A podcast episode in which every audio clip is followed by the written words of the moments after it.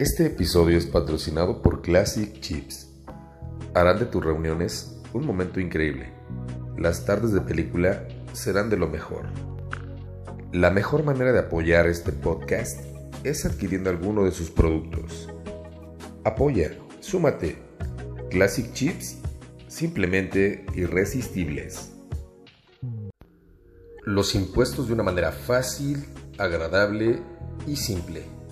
SOS Impuestos Express. ¿Cómo están mis estimados amigos? Alfredo, ¿cómo estás? Amigo, ¿cómo estás? Otro fin de semana aquí contigo, segundo programa, muy contento. ¿Tú qué tal? Muy, muy contento también, Alfredo, en nuestro segundo episodio y pues con la novedad que tenemos a un, a un gran invitado en esta ocasión. Si quieres hacerme los honores de presentar a nuestro invitado, quién es, qué temas vamos a tratar, etcétera, etcétera, etcétera.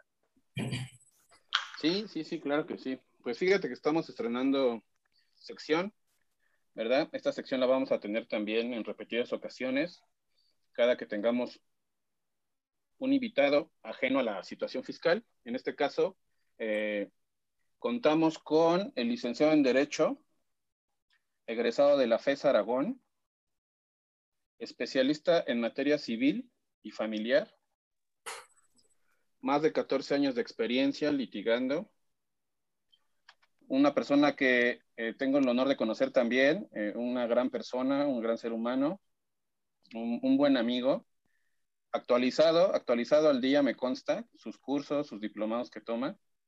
Este, y bueno, eh, mi estimado Julio París Ortiz, estás pues estrenando esta nueva sección que se llama Un extraño entre fiscalistas, ¿verdad?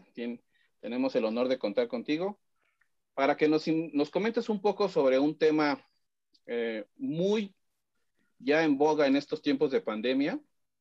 Se ha suscitado mucho, ya nos platicarás tú al respecto. Se elevaron las cifras, nos conocimos ahora sí quiénes somos y esto se dio, ¿verdad? Vamos a hablar de el divorcio y las implicaciones jurídicas. ¿Cómo estás? Bien, Alfredo, pues mucho gusto eh, de estar con ustedes, agradecido eh, con el contador Eric también en este nuevo proyecto Sumando y bueno, pues esperando que toda la información que transmitamos les sirva a las personas que nos estén siguiendo en el canal y, y bueno, pues vamos a darle, ¿no? Con el tema del divorcio, que sí, efectivamente es un tema que pues se, se, está ahorita dando mucho en cuanto a las cifras se elevan por el tema de, de la pandemia, de esta situación que nos vino a golpear a todos, eh, el mal entendimiento también que ha habido entre el matrimonio, eh, lógico que hay mucho estrés en el aislamiento, hubo mucho estrés en el aislamiento y creo que sigue todavía, y pues bueno, eso ha provocado que no se entiendan, ¿verdad?, las parejas de manera adecuada y opten mejor por disolver el vínculo matrimonial, que es una pena, ¿no? Pero esa es la realidad que nos acontece actualmente. Pues sí, desafortunadamente eh, se han incrementado las cifras, se ha suscitado ya demasiado. Pero, pero platícanos un poquito entrando en materia, este, eh, ¿qué, qué, qué es el divorcio? ¿Cómo surge? ¿Qué tipos de divorcio tenemos? ¿Qué te has encontrado tú en la práctica? Pues sí, mira, este, jurídicamente el divorcio es la disolución eh, matrimonial entre dos personas eh, que únicamente se necesita manifestarlo ante la autoridad competente, que en este caso es un juzgador, un juez de lo familiar que conoce cuestiones familiares, y únicamente se manifiesta la voluntad de ya no seguir con el matrimonio, ya no continuar con esa unión matrimonial. Eh, afortunadamente ya no existe una causal para poder invocar eh, una solicitud de divorcio. Entonces eso eh, facilita mucho realmente este tipo de procesos. comúnmente se le conoce como divorcio express, que para mí honestamente no considero que sea el nombre adecuado porque lo utilizan muchos abogados, lo utilizan o las mismas personas lo llegan a mencionar como express, como algo rápido, como algo este, muy pronto. y, en la práctica la realidad es que no es así. Este, en la práctica sí se lleva más tiempo de lo que normalmente establece la, la propia legislación civil, eh, que en promedio pueden ser 60 días aproximadamente, pero eh, ya en cuestiones reales, en cuestiones prácticas, este, se llega a demorar hasta tres, cuatro meses y con cuestiones ahorita, por ejemplo, de la, de la pandemia, pues más tiempo, ¿no? Entonces, este, prácticamente ese es el divorcio, la disolución del vínculo matrimonial, ya no quiero estar casado contigo, una persona lo puede solicitar por voluntad propia, a eso se le conoce divorcio unilateral, cuando una persona de ambos cónyuges lo solicita y cuando es por ambas se le, se le llama eh, divorcio bilateral o divorcio por mutuo consentimiento y entonces es cuando ambos están de acuerdo, eh, suscriben ambas partes un escrito dirigido a la autoridad, manifiestan los términos en los que va a concluir el matrimonio, eh, las cuestiones relativas a los alimentos, la guarda y custodia, la liquidación de la sociedad conyugal, etcétera, ¿no? Entonces, a grandes rasgos, Alfredo, ese es el, el tema de lo que es el divorcio. Estimado París, lo hace sonar tan sencillo, pero definitivamente estarás de acuerdo conmigo en que hay muchos aspectos que se tienen que solucionar cuando se dan las separaciones. Eh, nos hablabas hace un ratito o mencionaste las causales. Tengo entendido que antes había en Código Civil lo que se llamaban causales, ¿verdad? ¿Nos puedes explicar un poquito de eso? Ahorita ya no están. Sí, ya realmente ya no están esas causales. Este, eran eh, cuestiones muy, muy problemáticas, si se puede llamar así, porque dentro de ellas estaba lo que es el tema del adulterio. Y bueno, para comprobar una cuestión de adulterio era muy difícil, este, prácticamente se tenía que llegar en infragante en el momento en que estaba sucediendo, fotos, videos, etcétera. Y, entonces este, era realmente muy, muy difícil de comprobarlo.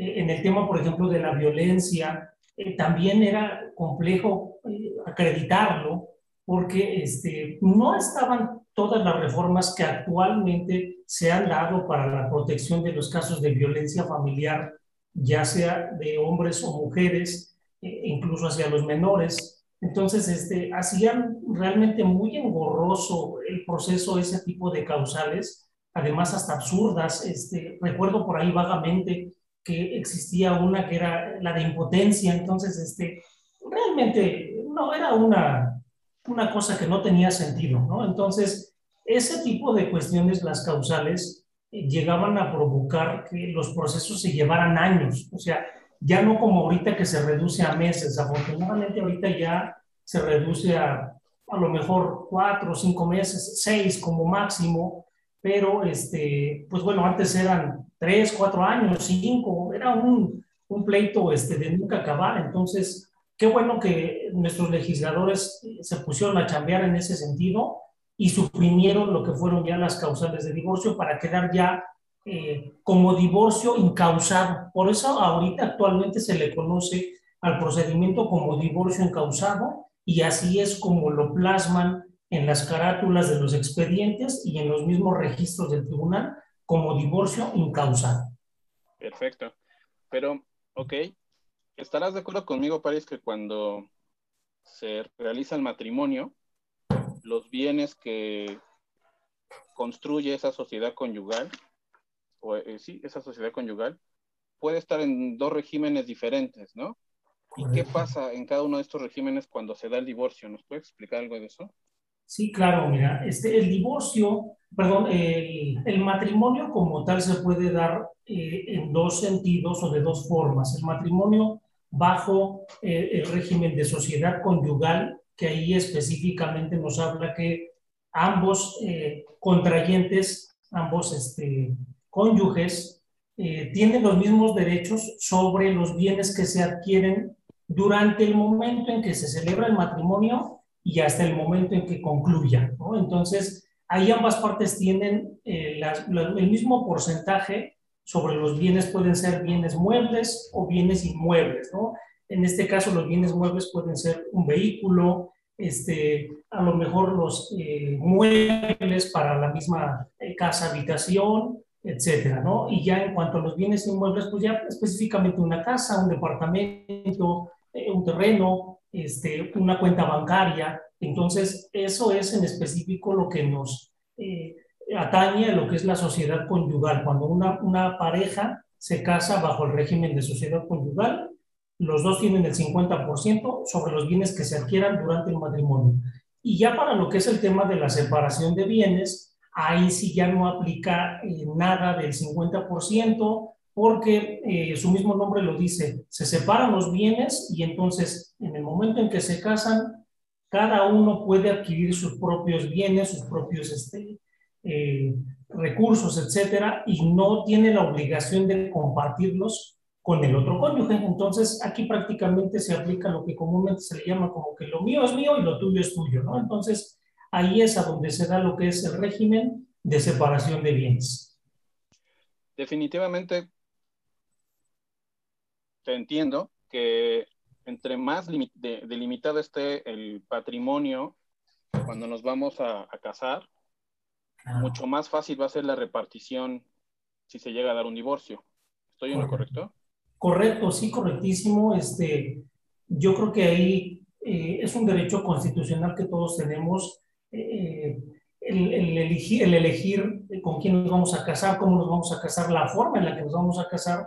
Pero claro, este, mientras mejor esté delimitado, este, va a ser más llevadero o puede ser más llevadero un proceso ya ante un tribunal. Entonces, este, hace rato comentabas que, bueno, se escuchaba sencillo, y sí lo puede ser, Alfredo, sí lo puede ser siempre y cuando este, ambas partes estén de acuerdo, que no llegue a traducirse en una pelea, ¿verdad? En un pleito, en algo ya más catastrófico, porque al final este, las repercusiones, pues en primera son para ambas partes y en segundo lugar repercute hacia los niños, ¿no? Hacia la descendencia que puede existir, eh, que también llegan a, recibir un perjuicio horrible, este, exponerlos incluso ante la comparecencia ante el juzgador, a un tribunal, valoraciones psicológicas, etcétera, eh, son golpes emocionales muy fuertes que la verdad eh, no tiene sentido que, que, se lleguen a dar, pero en la práctica suceden porque justamente no, no hay un entendimiento, ¿no? Ya cuando empieza un proceso de este tipo. Claro. Y aquí fíjate que yo quisiera aprovechar tu expertise para preguntarte algo que igual le puede ser de, interés a, los que nos escuchan. Sí. Eh, hablando de las capitulaciones matrimoniales, bien decías que en sociedad conyugal un 50 y un 50. Correcto. Pero ¿se vale que yo haga mis capitulaciones matrimoniales, que modifique el 50 y 50 y pongamos un 70-30, un 80-20, un 60-30? ¿Eso es posible? ¿O tengo que quedarme con el 50-50?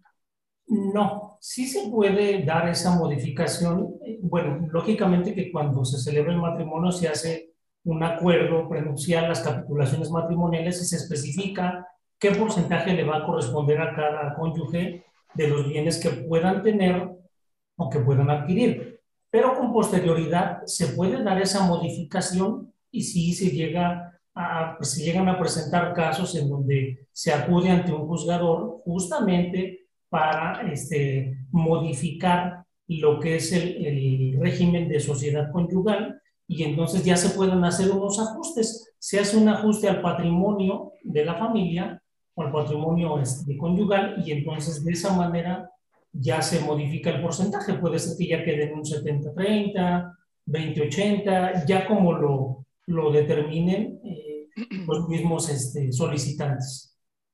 Ok, entonces es posible hacerlo. Y es una práctica que estarás de acuerdo conmigo, nadie hace. Iba a decir casi nadie, pero a mí me ha tocado ver que nadie lo hace. Todos firman sin checar este tipo de detalles, ¿no? Sí, claro, eh, sí. Sí, adelante. Eh, regresando un poco al, al tema de, de, los bienes y este régimen de separación de bienes que bien nos expusiste, ¿podemos estar tranquilos en una separación de bienes cuando nos divorciamos de que realmente cada quien se va a llevar lo que hizo? ¿O qué va a pasar con aquellas personas o aquella pareja, llámese hombre o mujer, que durante todo ese matrimonio se dedicó a los hijos, únicamente no tuvo un desarrollo profesional, a lo mejor dejó su carrera, no la continuó por apoyar condicionalmente a su pareja y por darle la atención a los niños, ¿no? Es muy común antes ver lo que eso lo hacían las mujeres, era un rol que jugaban las mujeres. Ahorita no es extraño verlo incluso en el caso de los, de los caballeros. Que se quedan, ajá, que son los que se quedan a cuidar, a, pues a lavar, planchar, a hacer todas estas labores que también son muy complicadas. Claro. Y la otra parte, pues se desarrolla profesionalmente, termina siendo exitosa, hace un capital increíble, genera un patrimonio bajo el régimen de separación de bienes, llega el divorcio. Esta persona que se dedicó a los niños al hogar y que no pudo desarrollarse, ¿está desamparada, París? ¿No le va a tocar nada? ¿O qué va a pasar ahí?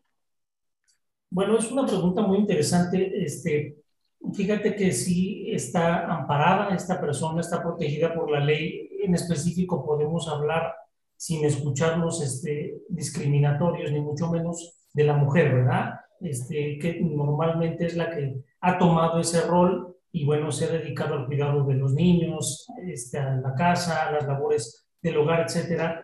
Entonces, este, no, si está protegida por la ley, eh, aunque se haya casado por el régimen de separación de bienes, tiene derecho a que el cónyuge que en un momento dado haya amasado una fortuna, que se haya dedicado a trabajar, etcétera, pueda recibir una compensación. O sea, jurídicamente la ley lo, establece que este, la persona que se haya dedicado al cuidado de los menores, al hogar, etcétera, tiene derecho a recibir una compensación. ¿Por qué? Porque al final, ya ahorita y desde hace unos años es considerado como un trabajo, es considerado como una labor, ¿no? Entonces, sí, definitivamente tiene derecho a una compensación que es un pago económico, monetario, eso ya se tendrá que calcular o cuantificar eh, dependiendo de cada tipo de asunto, de cada tipo de juicio. Este, podemos manejarlo a través de un porcentaje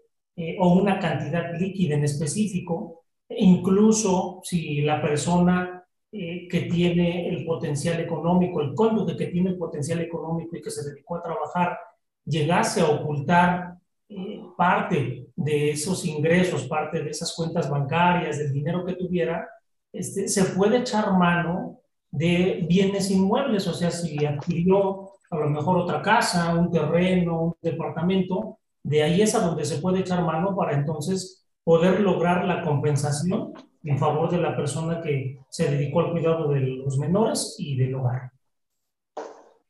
Ok, ok, entonces realmente un régimen de separación de bienes donde hay una desigualdad en cuanto a la actividad profesional, en, cuanto a la capacidad de generar patrimonio, pues ya no es tanto una separación de bienes, ¿no? Ya sí le va a tocar algo a esa persona que, estuvo al cuidado y con esas labores que son pues también muy tediosas, muy complicadas. Claro, sí, por supuesto está plenamente protegido y pues qué bueno que nuestra legislación así lo contempla, ¿no? Entonces, sí es correcta esa apreciación. Perfecto, fíjate, hasta aquí ya tomamos dos puntos muy importantes, ¿no? Hay que checar nuestras relaciones matrimoniales, desde ahí nos vamos a ahorrar muchos problemas. Obviamente nadie se casa con la intención de, que me voy a separarse en un futuro. ¿no? Pero son, son previsiones que hay que tomar, o sea, no está de más. ¿ok? Y, y qué, buena, qué buena noticia nos estás dando a esas personas que, que nos están escuchando que, aunque estén en separación de bienes, si se llega a dar una cuestión desafortunada en la que se divorcien, pues no van a quedar desamparados, ¿no? Hablando de la pareja, porque entonces yo viene un tema más complicado todavía que el de los bienes, a mi juicio. Eh, los niños, pues. ¿qué va a pasar con los niños? ¿Quién se los va a quedar? ¿A quién le tocan? A la mamá. Tenemos un mito en, muy arraigado, ¿no? Los niños siempre se van a quedar con la mamá. Claro. ¿No? Y así siempre ha sido y así se ha dicho, pero este, estarás de acuerdo conmigo que ya este tema de los derechos humanos, el interés este, del menor, que ahorita nos puedes hablar un poquito de eso, ya cambió toda esta, esta perspectiva. ¿Qué pasa con los niños, París? ¿Cómo, cómo, se resuelve ese tema? Claro, mira, es un tema también muy, muy interesante porque al final este, los menores como cualquiera, son personas, ¿no? O sea, son personitas son humanos que tienen derecho a vivir de la mejor manera, ¿no? Este, tienen derecho a gozar de una familia, de sus padres, pero cuando se involucran este tipo de cuestiones relativas al divorcio, bueno, vienen este, ya golpes muy fuertes para ellos porque se empiezan a rumorar de con quién te vas a ir, quién se los va a quedar, como tú lo acabas de comentar. Eh, jurídicamente eh, se establece que, bueno, la mamá debe de estar al cuidado de los menores hasta, hasta los 12 años de edad, hasta los 12 años. Ya de ahí de los 12 en adelante, ya el menor puede tomar la decisión de seguir viviendo con su mamá o ir con su papá. Previo a los 12 años también puede tomar esa decisión siempre y cuando eh, con el papá, si es que no estuvieran con él, se cumplen todas las condiciones para que viva de manera adecuada. Eh, pues bueno, yo, yo creo que aquí en este tipo de cuestiones se ha manejado así, se ha visto así, seguramente por la historia y por la misma genética, ¿no? O sea, eh, todos venimos de una mujer, ¿no? Todos nacemos de una mujer y creo que el vínculo que nos llega a unir, el vínculo biológico que nos llega a unir con nuestra madre, siempre va a ser este, pues superior, ¿no? Superior a todo y seguramente por eso se llega a dar más el tema de eh, cuando hay una separación entre cónyuges, que los pequeños digan yo me quiero ir con mi mamá, por la misma seguridad que desde, desde la infancia, desde desde que nacimos la, tuvimos con nuestra madre, por esa protección que recibimos. Pero, eh, pues bueno, pueden darse también otras cuestiones como la guarda y custodia de un padre sobre sus hijos, o sea, de un varón sobre los niños, y ahí eh, se tienen que dar ciertas situaciones, ciertas cuestiones para que pueda lograrse, como cuáles, eh, por ejemplo, que, que la mamá llegue a poner en riesgo a los niños llegue a poner en riesgo su vida, este, que tenga algún tipo de adicción, eh, llámese de drogas, alcohol, etcétera, eh, que tenga algún problema emocional, alguna situación, este, por eso, a lo mejor de, psiquiátrica, algún problema emocional fuerte que estuviese afectada, que no se hiciera cargo completamente de sus hijos, eh, que no, no los tenga de manera adecuada, no tengan un lugar digno para vivir, bueno, entonces ahí se pueden dar ese tipo de cuestiones y entonces la guardia y custodia ya pasaría hacia lo que es el, papá, pasaría hacia lo que es el varón, ¿no? Pero, este, pues bueno, normalmente los procedimientos, y eso en la práctica se ve dentro de mis años de, de experiencia en el litigio, siempre se ha visto que los menores quedan bajo la guardia y custodia de la mamá, salvo ciertas excepciones, que es lo que acabo de comentar.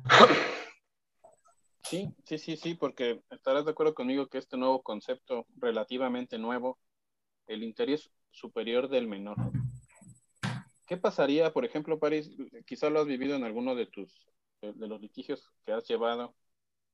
A lo mejor el niño se quiere quedar con la mamá, ¿no? Como bien dices, hay un vínculo más estrecho. Pero quien demuestra ante el juez que puede darle una mejor, de, una, mejor vida, un mejor nivel de vida, pues es el papá, porque tiene mejores ingresos, más oportunidad. ¿Qué sucede ahí, París? ¿Realmente para dónde está la balanza? Claro, bueno, lo que, lo que sucede es de que en este tipo de cuestiones eh, se tocan eh, o se apoyan más bien los, los, juzgadores en valoraciones psicológicas, en este, valoraciones socioeconómicas también, y eh, dependiendo del resultado de esas valoraciones, tanto psicológicas como socioeconómicas, e incluso la misma plática con los niños, porque cuando los niños ya están involucrados en un proceso de este tipo, tienen que comparecer forzosamente ante el juzgador. Ahorita comentabas lo del interés superior del menor. Los juzgadores siempre van a velar por el interés superior del menor, siempre. Entonces, eh, para ellos es muy importante escucharlos, escuchar a los niños para poder saber su sentir. ¿no? El mismo juez les pregunta, ¿cómo vives con tu papá? ¿Cómo vives con tu mamá? ¿Cómo te trata? ¿Te ha pegado? ¿Te ha lastimado? Este, etcétera. ¿no? Es una plática muy, muy profunda en donde es una especie como de entrevista que se les hace a los niños y entonces ahí están presentes el mismo juzgador, el Ministerio Público, un representante de menores y un psicólogo por parte del DIF. Entonces, en conjunto, todas estas personas analizan el comportamiento del menor y entonces se pueden, eh, pueden emitir una opinión para que el juzgador diga, ¿sabes qué? Considero que la persona apta o adecuada para que ejerza la guardia y custodia de un menor es el papá o es la mamá por estas cuestiones, pero no en específico eh, relativo o, en, relación a los ingresos, ¿no? Más bien es porque se tengan que cubrir y, y sean muy, muy puntuales las valoraciones para que entonces se pueda dar el resultado y el juez determine con la mamá, aunque no tenga los mismos ingresos que tenga el papá y viceversa, ¿no? Entonces, así es como se resuelve la problemática en ese tipo de asuntos.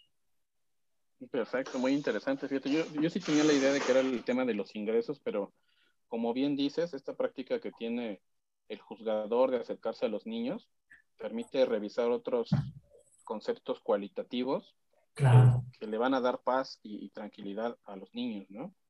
Así es. A mí me ha tocado ver que cuando hay un divorcio, eh, la otra parte, cualquiera de las partes de los padres, tiene que ver al niño en un centro especial, custodiado por la autoridad, con ciertos horarios, con cierta vigilancia.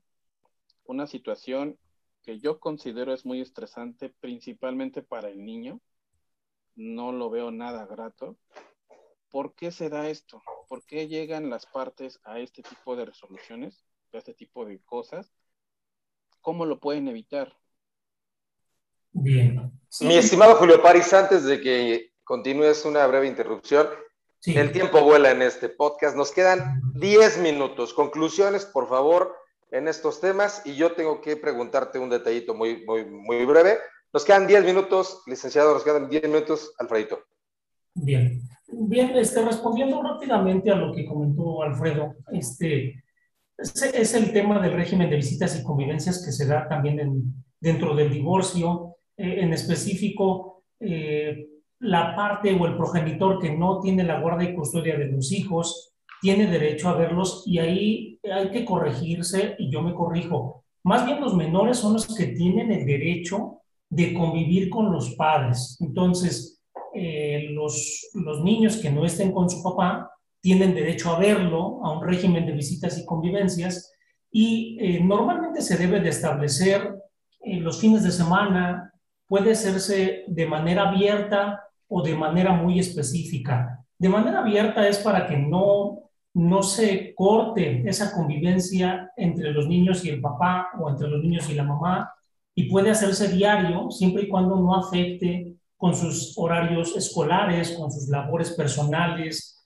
con todas sus actividades que los mismos menores tienen, puede darse un régimen abierto, régimen de convivencias abierto.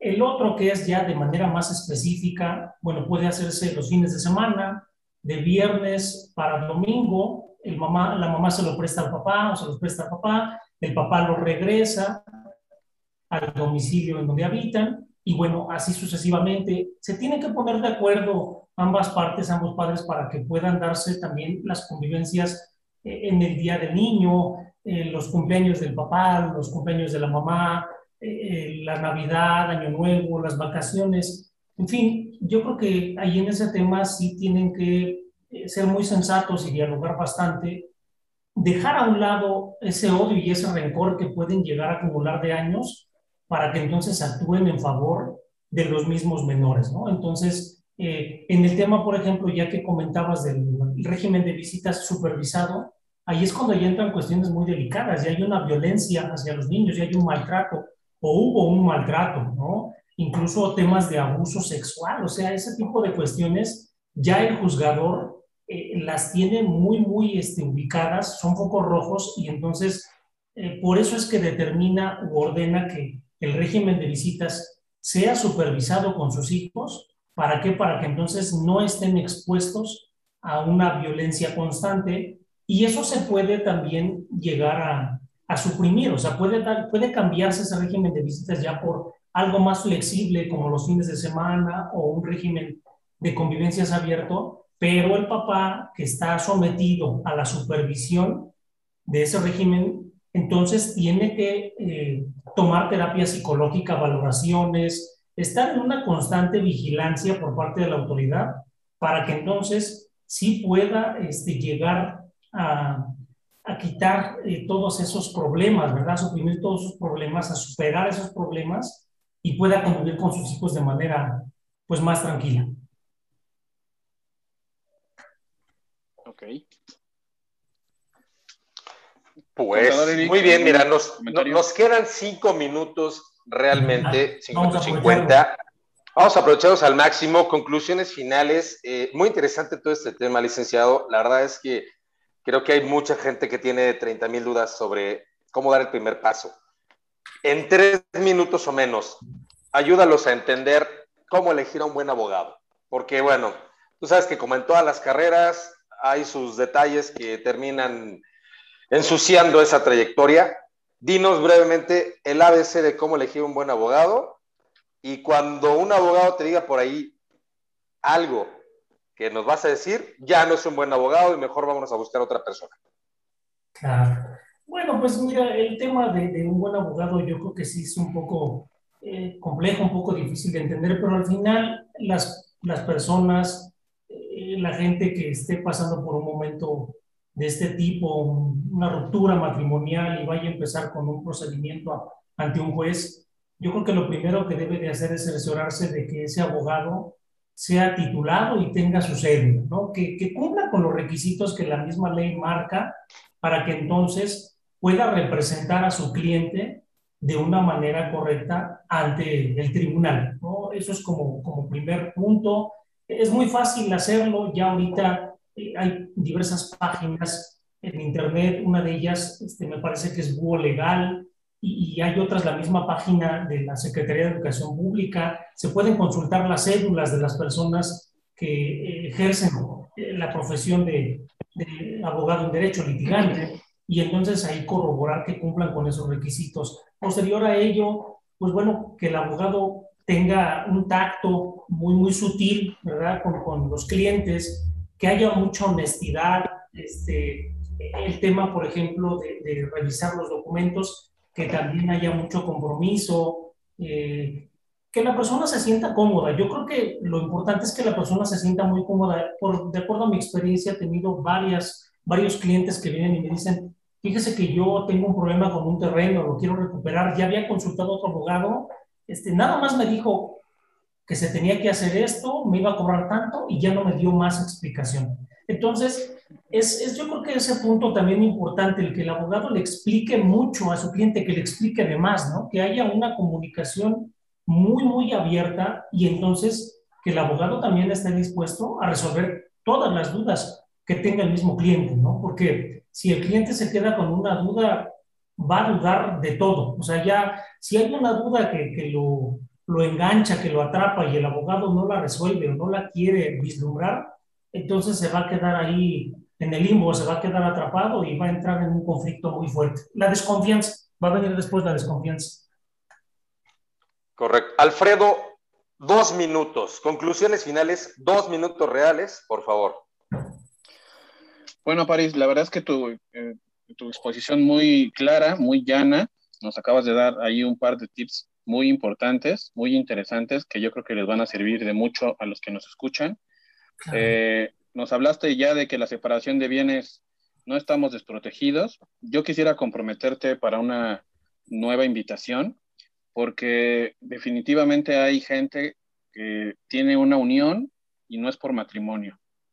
Entonces, en otra visita nos gustaría que nos hablaras de qué es el concubinato, Correcto. qué pasa cuando se separan y lo que vimos ahorita en cuanto a bienes y en cuanto a niños, cómo se va a dar en esa figura que ya es más común también que, que, antes, ¿no? Claro. Sí, por supuesto, Alfredo, con todo gusto. Este, el tiempo nos eh, ¿verdad? Ya nos comió, pero sí, estoy este, en la mejor disposición. Eh, muchas gracias, qué, amable es esta invitación. Eh, realmente me gustó mucho la participación. les deseo mucho éxito también en este nuevo proyecto que la verdad eh, pinta para grande. Y, bueno, pues en el momento en que eh, reciba su invitación de manera este, muy, muy amable y contento estaré con ustedes nuevamente. Muchas gracias. La verdad es que el tiempo se pasa rápido cuando entendemos rápido, cuando nos saben explicar, cuando el tema se vuelve interesante, se deja a un lado lo aburrido y, uno empieza a volar con estos temas que, que son actuales y, necesarios, ¿verdad? Vamos a poner en la información para que, para que te puedan contactar claro. y tus redes sociales, tu número de teléfono y demás, lo que nos quieras dejar, para que también quien nos escucha, si tiene alguna duda, pues pueda contactarte, ¿no? Claro, sí, por supuesto. Mira, en Instagram estoy como 9813.julio. Esa es mi cuenta de Instagram, 9813.julio. En Twitter estoy como arroba julioparis1228 y mi correo electrónico es paris1228 arroba hotmail.com. Entonces, para todas las personas que tengan una duda, que requieran de alguna asesoría jurídica, con todo gusto ahí los puedo atender. Perfecto, perfecto, Paris. Eric. Pues mira, eh, aprovechando, muchas gracias Julio por este, pues este pequeño paseo eh, por la parte legal. Sabemos que es muy amplio. Nos diste un tema que da para muchos otros temas, incluso en comunidades LGBTIQ eh, plus. en la Ciudad de México ya está aceptado este matrimonio, hay derechos, hay muchísimos otros temas que vamos a, tratar seguramente en lo futuro. Como bien lo comenta mi socio Alfredo, te vamos a comprometer a una segunda eh, eh, visita para que nos pueda seguir orientando al, respecto, ¿no? Me parece que muchas personas le tienen mucho, mucho temor o mucho desconocimiento a los abogados, pero con una buena asesoría y con una transparencia, con valores eh, y, con todo lo adecuado, me parece que por muy difícil que sea el caso, siempre va a encontrar un buen cauce, este, aunque, aunque se lleve un poquito de tiempo. Pues nos queda ya nada. Les agradezco a ambos por esta participación. Gracias. Y Alfredo, continuamos con el, con el podcast, con nuestras queridísimas secciones. Gracias. Gracias. Alfredo, ¿qué tal la sección de lujo de hace unos momentos con nuestro invitado? un extraño entre fiscalistas. No puedes negar, y la audiencia quizá no te conozca igual que yo, pero te apasionaste, ¿eh? Te apasionaste al grado que me hicieron a un cero a la izquierda, se fueron ustedes completos con la sección, pero me, me parece que se tocaron puntos de gran valor de cara a que quizá ciertas personas en este momento estén tomando alguna decisión o vayan a tomar cierta decisión, Alfredo, y que al final del camino les da cierta luz. Sí, sí, sí, amigo, definitivamente son temas apasionantes estos, como bien lo dices, a todos los que nos gusta el derecho fiscal, la materia fiscal, este, este tipo de temas surgen dudas y dudas y se te ocurren cosas y cosas. Y, bueno, pues la idea era aprovechar al experto que, que una exposición increíblemente, como no había escuchado ya varias, ¿no? Siempre es algo adquirido, lleno de tecnicismos, pero ahorita fue algo que fluyó y fluyó muy bien. Sí, sin lugar a dudas, súper interesante, súper padre. Me queda claro que por hecho, híjole, eh, sería un tema igual que el, que el, que fiscal, no acabaríamos, definitivamente. Y ya lo comprometimos, ¿eh? que nos vuelva a acompañar para una segunda sesión, para tocar ya sea una, amplitud del tema que, se habló hoy, o de lo contrario, este, seleccionar otro tema de igual importancia. Así es, así es.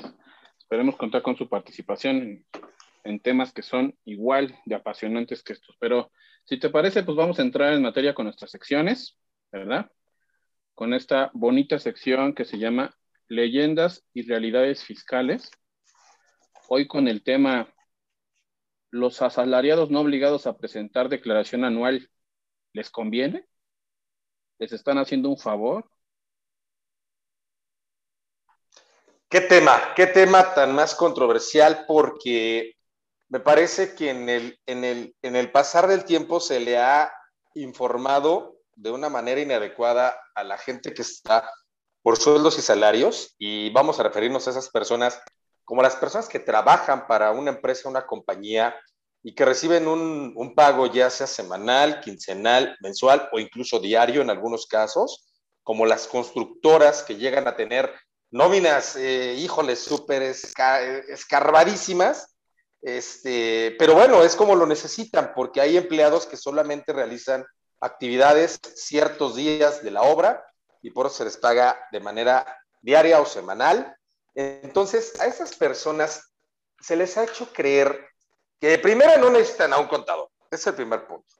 Que segundo punto, con un buen tutorial de YouTube es más que suficiente para saber qué meter o no meter, o las mini cápsulas que, llegan a encontrar en, en, en, en, las redes sociales. Tercer punto, si tú no tienes un crédito hipotecario, si tú no tienes una compra-venta de un inmueble, si tú no tienes un préstamo que hayas recibido, si tú no tienes otra serie de gastos, cualquiera diría, pues ya olvídate, que te hagan tu declaración anual, quítate de, de, problemas y sé el más feliz del mundo. Pero, ¿eso es cierto, Alfredo? Pues sí, pues si bien lo dices, amigo, hay que, hay que desentrañar esta, esta leyenda fiscal. Si te parece, eh, vamos a comentar esto. Las declaraciones anuales, ¿verdad? Son aquellas declaraciones que presentan las personas físicas en el mes de abril, ¿verdad? Donde van a declarar todos los ingresos que tuvieron. Ubicándonos únicamente en las personas que están por sueldos y salarios, la autoridad exime a algunas personas de presentar esta declaración principalmente a las personas que no hayan recibido más de 400 mil pesos al año. ¿Okay? Que no hayan tenido más de 400 mil pesos en el ejercicio que se va a declarar. Si tú no recibiste más de 400 mil, entonces no te preocupes, no presentes declaración. ¿Sale? Si tú terminaste de elaborar antes de diciembre, antes de que cierre el año, no te preocupes, no presentes declaración y así hay algunos supuestos. Estos son los más comunes, ¿no? Así un ingreso es. anual de 400 mil pesos, amigo, estamos hablando de un ingreso mensual por medio de entre 33 mil pesos. Correcto. Más menos. Este ingreso definitivamente va a causar un ISR mensual, un ISR que, como bien dices, el patrón dentro de sus obligaciones, pues está la de retenerte el impuesto por el sueldo que estás percibiendo. Alfredo, ¿puedo hacer una acotación ahorita que tocaste claro. ese punto y que necesitamos que nuestros escuchas vayan rompiendo esos, esos mitos? Por eso estamos en leyendas y realidades fiscales. ¿Es, es verdad que cualquier ingreso paga el 30% como le han hecho creer a las personas que están por sueldos, sueldos y salarios? ¿O debe de someterse esa percepción a un cálculo basado en ley que cae en unos tabuladores y que nos permite ver qué tasa de ISR le aplicaría en, en, en, cuestión para que, para que pueda pagar. ¿Qué hay de cierto en eso, Alfredo? Sí, como bien dices, pues la desinformación luego nos invade, ¿no? Para empezar, en la tasa del 30%, como, como bien sabes, pues nada más es para personas morales, ¿no? Es correcto. En materia de personas físicas, la tasa se puede ir hasta un 35%. Así es. Pero no quiere decir que vamos a pagar el 35% directo de lo que estamos ganando. Como bien comentas, se tienen que aplicar unas tablas o tarifas ¿verdad? que van acorde a tu actividad, a, la periodicidad de pago que estás recibiendo, en que estás recibiendo tu sueldo, ¿sí? Puede ser eh, de, por destajo, puede ser por día, puede ser por semana, puede ser por quincena, puede ser mensual, uh -huh. ¿sí? Teniendo siempre cuidado de hacer tu ajuste mensual para que ni te pases de retenciones ni te pases de subsidio, ¿no? Es igual sería un tema que ya vamos a comentar después, pero pues sí, no es directamente la tasa del 30, ni mucho menos. Se tiene que hacer una, una operación aritmética ahí que tiene que ver con, con estas tablas, ¿no? El límite inferior, la tasa, la cuota fija, el impuesto marginal. En algún momento igual haremos un ejercicio para, para que quienes nos escuchan sepan cómo están pagando sus impuestos también. Maravilloso, sería una gran idea. Y bueno, volviendo al tema, también hay una tarifa y una tabla anual, ¿verdad? Ahí es donde vamos a, a declarar. Entonces, si tú eres una persona que no rebasaste los 400 mil pesos, que estás ganando aproximadamente 30, 30 mil pesos, un poquito menos, te están reteniendo impuesto y te dicen que no te preocupes por presentar tu declaración anual, más vale que lo reconsideres. Más vale que lo reconsideres, ahorita estás en tiempo, no es época de anuales, nadie está hablando de anuales, amigos, se nos acaba el año, pero se te está acabando el año para generar esas deducciones que para abril del año que entra seguramente te van a dar un impuesto anual y van a obligar a que el fisco te devuelva. ¿ok? Entonces, estas personas que ganan hasta 400 mil pesos pueden optar por presentar su declaración anual. Y yo los invitaría a que lo consideren siempre que realicen las siguientes deducciones que vamos a comentar para que puedan generar un saldo a favor. Y en abril, en vez de salir tablas, pues reciban un ingreso allí extra que, bueno, pues de todo lo que les quitaron este año, nadie está peleado con su dinero y una lanita extra, pues a nadie nos hace, este daño, ¿no? Nada más puntualizando, eh, no somos ni odiamos a las personas que de manera autodidacta lo hacen, pero sugerimos, abrimos paréntesis, acudan con un especialista, acudan con un contador, porque han habido muchos cambios en los años recientes incluso en el año que acaba de pasar y el que estamos viviendo ahorita, que muchas personas por ahí en la oficina, oye, yo te cobro 100 pesos, te hago tu declaración y nada más me das el 10% de lo que te devuelvan.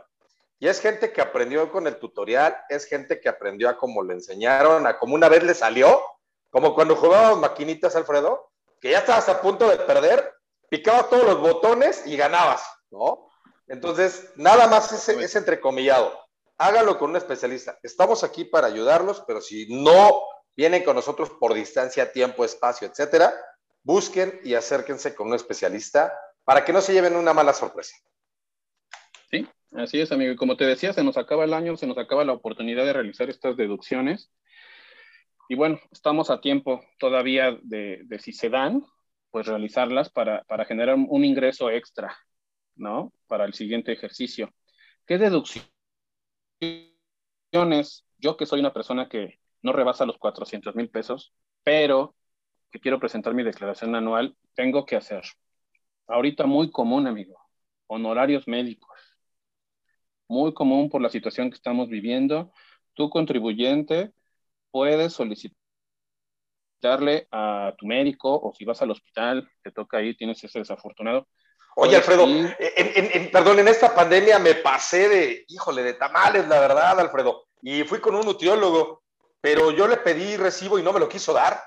¿Estaba obligado o no estaba obligado? Pude haberlo metido como una deducción para mi anual. Todavía le quedan cuatro meses para, sigo en la dieta, pero voy a cambiar de nutriólogo. Ese, ese, gasto se considera para, para este tipo de, deducciones que, eh, que estamos platicando o no? Sí, sí, el nutriólogo entra, entra, este, hay que cumplir ciertos requisitos, ¿verdad? Nos tiene que dar comprobante fiscal y tenemos que pagarlo con cualquier medio excepto efectivo. ¿Ok? Los gastos médicos no los podemos pagar en efectivo, los tenemos que pagar eh, con tarjeta, cheque, transferencia y demás. Es muy común lo que me dices que hay quienes no nos quieren dar comprobante existen las vías para que podamos, eh, pues, solicitarlo o, incluso hasta comentar que no nos quisieron dar nuestro comprobante, ¿no?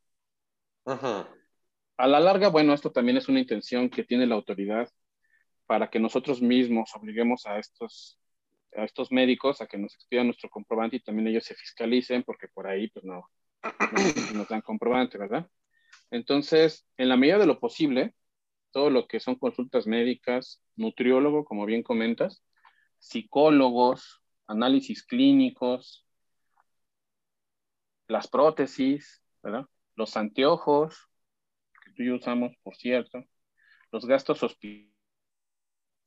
hospitalarios, los honorarios dentales, Y el psicólogo, que antes fíjate que el psicólogo no, no estaba considerado porque no es un médico como tal, es un licenciado, ¿verdad? No tiene esta calidad y esta naturaleza de médico, pero ya entró también el psicólogo, ¿no? Entonces, ahorita que andamos con las depresiones y las angustias y todo eso, si vamos a ir con el psicólogo, pues también le pedimos nuestra factura y este, que bueno, le pagamos con cualquier método de pago menos efectivo, que nos haga nuestro CFDI, que el uso del CFDI tenga honorarios médicos hospitalarios.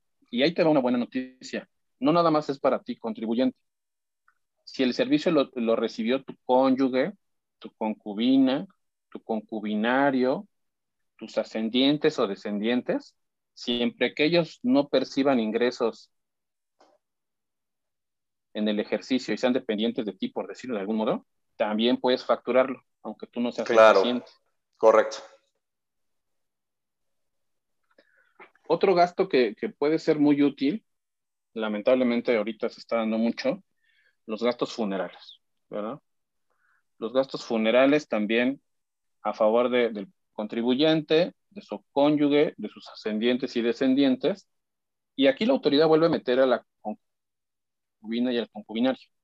Que eso me, me parece a mí pues acertado porque hoy en día la unión libre y lo que deriva de esta, ya nadie se quiere casar, ¿verdad? Ya nadie quiere firmar contratos y esas cosas. Entonces, es muy común. Entonces, qué bueno Unión libre y a ver cómo nos va. Unión libre y a los nueve meses ya tienes el niño y el compromiso. amigo ya no es unión libre, ya es concubinato, ¿va? Claro, correcto, ya, bien, ya, bien. Ya, ¿eh? vale. Entonces, si creíste que por ahí te ibas a salvar de responsabilidades, pues no. Otro, otro gasto que podemos hacer ahora que viene diciembre, este, ya ves que, que está el, el, Teletón y todas estas asociaciones que solicitan apoyo, y nosotros damos nuestro donativo. Mucha gente da donativo, y muy poca gente, por ejemplo, en este caso que te digo de diciembre, nadie pide el comprobante, amigo. Nadie. Nadie, nadie. Debería Oye, pero doné 100 pesos. No te no preocupes. importa. Claro. Tú pídelo. Oye, pero Así es que es. me vi espléndido y doné 5 mil, 10 mil pesos. Pídelo, ¿ok? Tiene una limitante, el, el, donativo, ¿verdad? No puede ser mayor al 7% de tus ingresos acumulables. Pero mira, ¿quién se pone a calcular el 7% cuando vas a donar? Nadie, ¿no? O sea, tú haz tu donativo, pide tu comprobante y ten por seguro que una parte de ese donativo va a ser deducible. A lo mejor todo.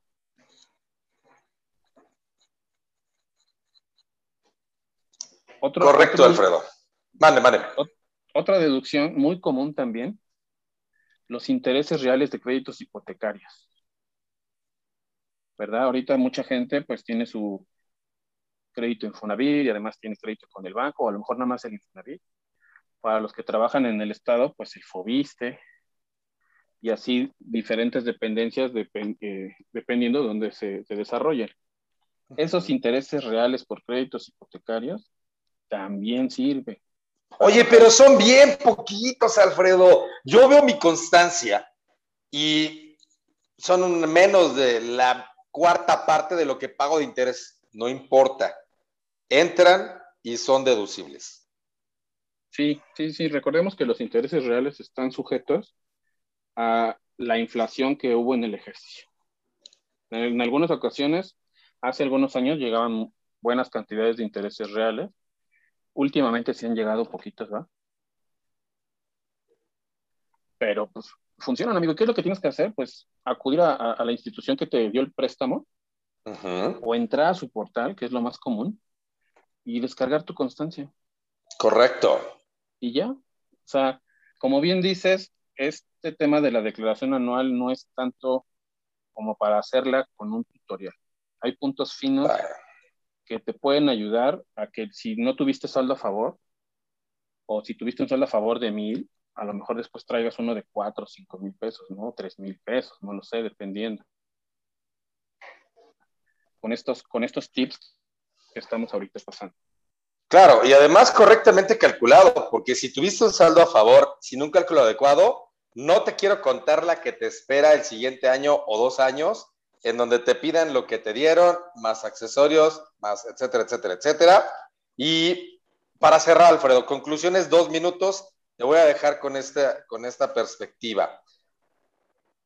Hay deducciones para la declaración anual por gastos eh, escolares, por, por mandar a mis hijos a una escuela privada, y ahí es en donde entrábamos con las partes finas. Ojo, no todo va a entrar, sí una gran parte, porque va a depender mucho de la percepción de cada eh, persona. Conclusiones, Alfredo, para seguir a la, siguiente sección, para pasar a la siguiente sección. Sí, sí, sí, como bien comentas, eh, ahorita como está la educación, ¿verdad? Que, que, muchos niños van a entrar a, ya a las escuelas públicas, les están pidiendo que regresen. A mí me ha tocado ver, no sé si a ti, pero me ha tocado ver muchos padres de familia que están haciendo el propósito y el esfuerzo para ingresarlos a una escuela privada y que las clases todavía siguen siendo en línea, en lo que baja un poquito esto, ¿no?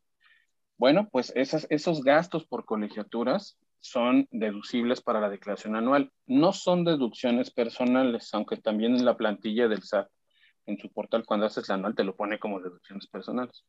No lo son, es un estímulo fiscal.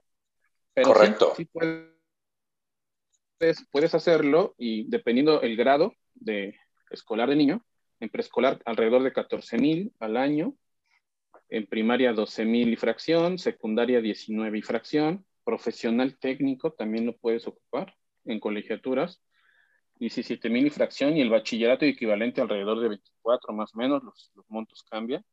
Si te encuentras en esa situación y, eh, y, lo puedes, le quieres sacar beneficio y que te devuelvan algo de lo que estás pagando, pues bueno, solicita tu, tu comprobante, tampoco lo pagues en efectivo, y bueno, en el anual que viene vemos qué tanto puedes recuperar. Claro, pues esto fue leyendas y realidades fiscales. Vamos a pasar a la siguiente sección, una sección que te encanta, sinceramente. Esa es tu sección, amigo. De hecho, esa no me gusta, no me gusta esa sección. No sé ni Del, sección del satánico y otros demonios. Y el tema que vamos a tocar hoy Deducciones de combustibles y sus métodos autorizados. ¿Qué me puedes platicar al respecto de este tema tan socorrido a veces por muchos contribuyentes de una mala manera? Porque dicen, ay, me hacen falta deducciones. Gasolina. Voy a la estación, me arreglo con mi amigo el que conozco y que me pase por ahí algunos comprobantes, ¿no? Eh, derivado de una mala práctica, un uso y mal abuso desde hace muchos años, en donde la autoridad dijo, basta, ahora sí voy a hacer este, labor a mi sección, saco los cuernos del trinche y ya nadie más va a deducir si no cumple con qué, Alfredo. ¿Qué me puedes comentar de la deducción de combustibles y sus métodos autorizados? Pues sí, pues sí, mira, Ah, cuando hablamos de combustibles, pues lo, relacionamos generalmente con la gasolina, ¿verdad? Pero nos referimos a todos los tipos de combustibles que hay, el aceite y todas esas cosas. Diésel, etcétera. Exactamente, ¿no? Entonces, para empezar, no te, no, no te ubiques contribuyente únicamente en la gasolina, ¿no? También le aplica a estas otras que, que nos estás comentando. Esa mala praxis de la que hiciste mención como todas las malas praxis de las que luego se abusa o abusamos, pues hacen que la autoridad ponga candados, ¿verdad? Candados que nos van limitando la deducción o que nos van complicando eh, la deducción para, poder ejercerla. En términos eh, sencillos o sí claros, eh, hay que ubicarnos en qué régimen estamos tributando, ¿sale? Porque el combustible pues, lo puede utilizar el profesionista, el abogado para ir a sus juzgados el contador para visitar clientes, este, el RIF. Todos ellos que estás comentando, ¿a qué régimen pertenecen, Alfredo? ¿Personas físicas o personas morales? Para que nuestros escuchas vayan identificando esa parte poco a poco de manera más clara y vamos a ser redundantes hasta el cansancio. Sí, bueno, si, si eres un profesionista que te dedicas a prestar servicios, llámese abogado, llámese contador, lo haces de manera personal, probablemente estés tributando seguramente en el régimen de actividades empresariales y profesionales y expidas un recibo de honorarios, un CFDI de honorarios. como persona física. ¿Ok?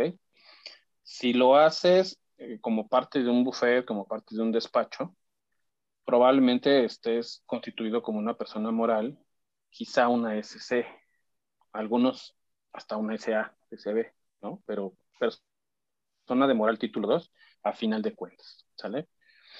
Y lo mismo pasa con la gente que se dedica a la compraventa y al comercio, ¿no? Si tienes tu comercialización constituida como persona moral, bueno, pues serás una persona moral. En el caso de las personas físicas, en cuanto a la comercialización, pues puedes estar en el régimen general o puedes estar en el régimen de incorporación fiscal, ¿no? O en el régimen de plataformas, si vendes en línea, ¿no? Pero ahorita estamos hablando de combustibles, entonces es más común que estas dos lo, lo utilicen para transportar mercancía y demás.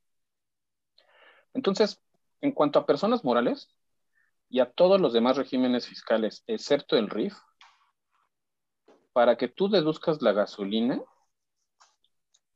necesitas pagarla con cheque, transferencia, tarjeta de crédito,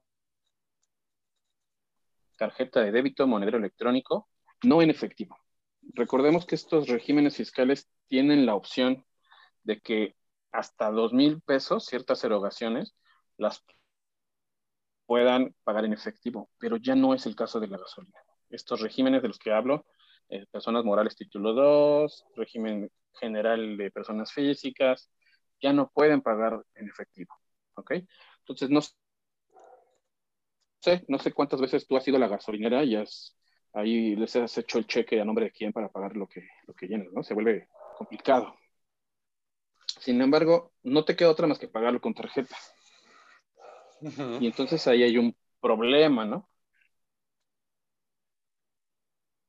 quizá te arriesgues a que te clonen tu tarjeta y después tengas problemas de que ya tienes cargos que no son tuyos y vas a perder tiempo en aclararlos y todo eso, Entonces, lo que siempre le sugerimos a, a los contribuyentes es acercarse a esas gasolineras que dan un servicio de monedero electrónico.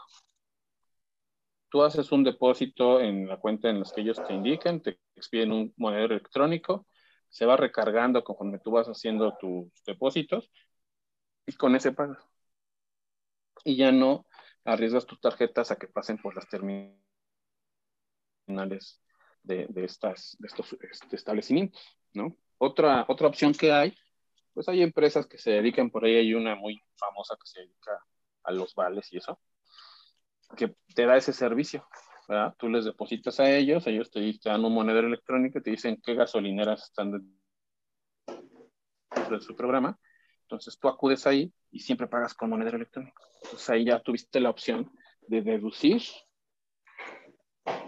esos combustibles que de otro modo no lo hubieras podido hacer al pagarlo en efectivo o hubieras sido riesgoso ocupar tus tarjetas personales. Es correcto, es correcto lo que comentas. Dime, dime. Menciona aparte, pues merece el RIF, ¿no? Merece el RIF que, bueno, ellos tienen la oportunidad de, pagar erogaciones hasta 5 mil pesos en efectivo, pero en el caso de gasolinas, pues ellos sí les dan un poquito de chance, ¿no? Ellos sí pueden pagar 2 mil pesos, hasta 2 mil pesos de gasolinas. Que aquí es interesante porque dicen hasta 2 mil pesos, pero 2 mil pesos que por carga al mes. Como que no especifican eso, ¿no? Ajá,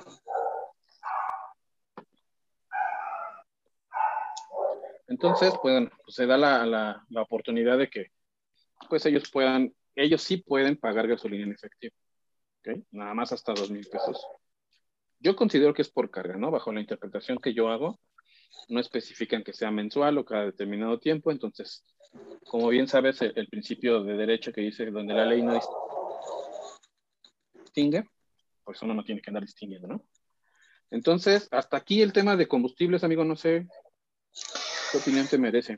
Mira, yo coincido contigo justamente en todo lo que estás comentando. Me parece que hay una desinformación y al día de hoy todavía incluso hay personas que llegan a a, hacer deducibles ciertos gastos de las gasolinas eh, en efectivo, bajo argumento, lo desconozco si su contador les dijo, si ellos lo siguen haciendo porque así lo creen, que incluso me ha tocado llegar a, estaciones de servicio en donde el dependiente a mí me ofrece que si la factura la quiero por lo que cargué, cuando evidentemente es por lo que la necesito, ya que yo pagué con una tarjeta de crédito para transparentar esta, esta, este, esta deducción.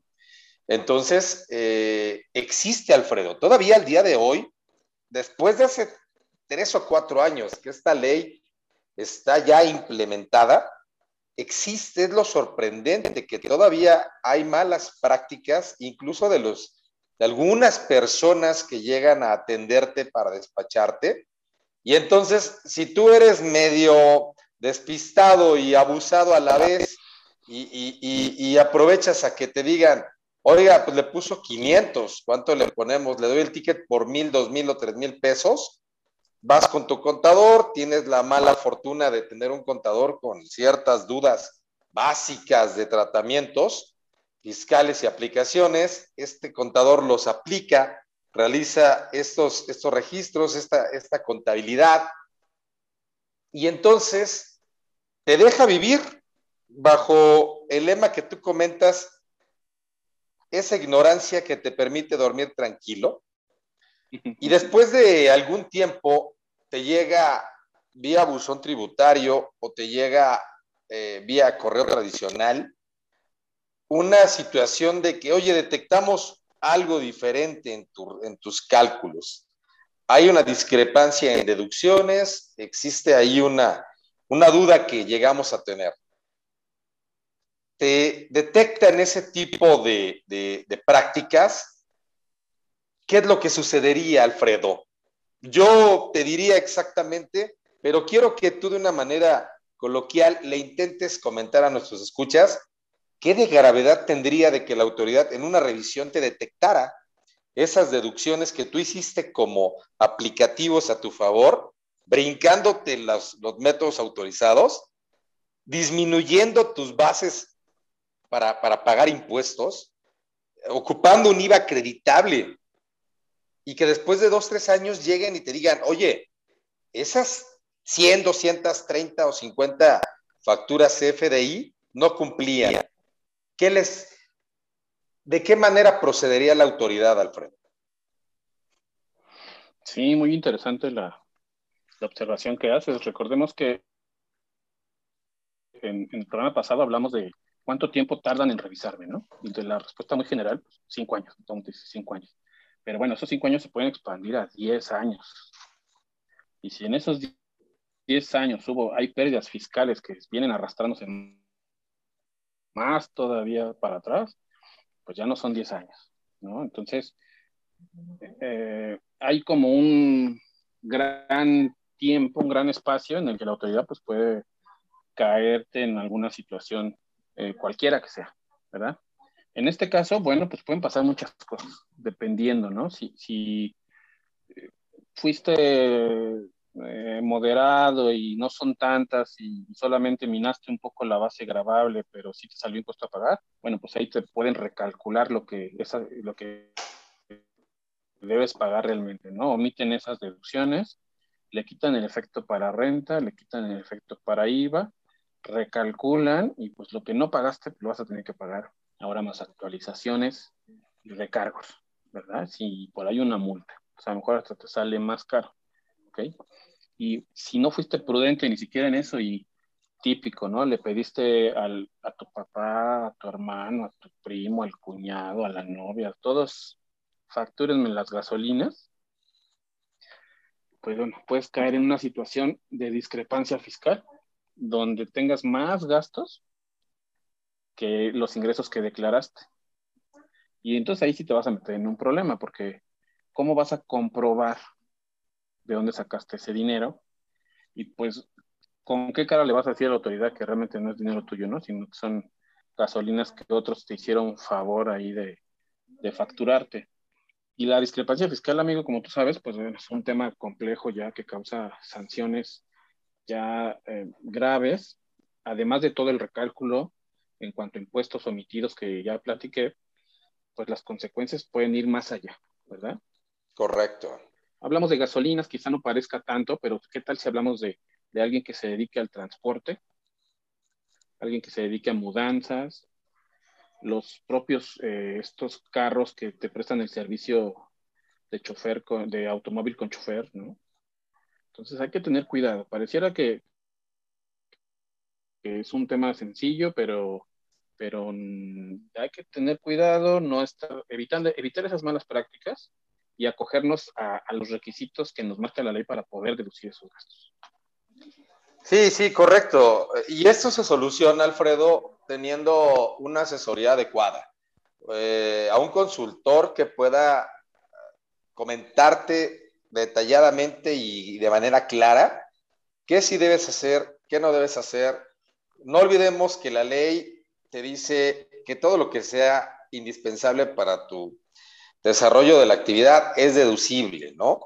Entonces, por ahí, como bien lo comentaste, hay regímenes eh, como el autotransporte, como las plataformas de choferes privados, con, etcétera, que eso es totalmente indispensable.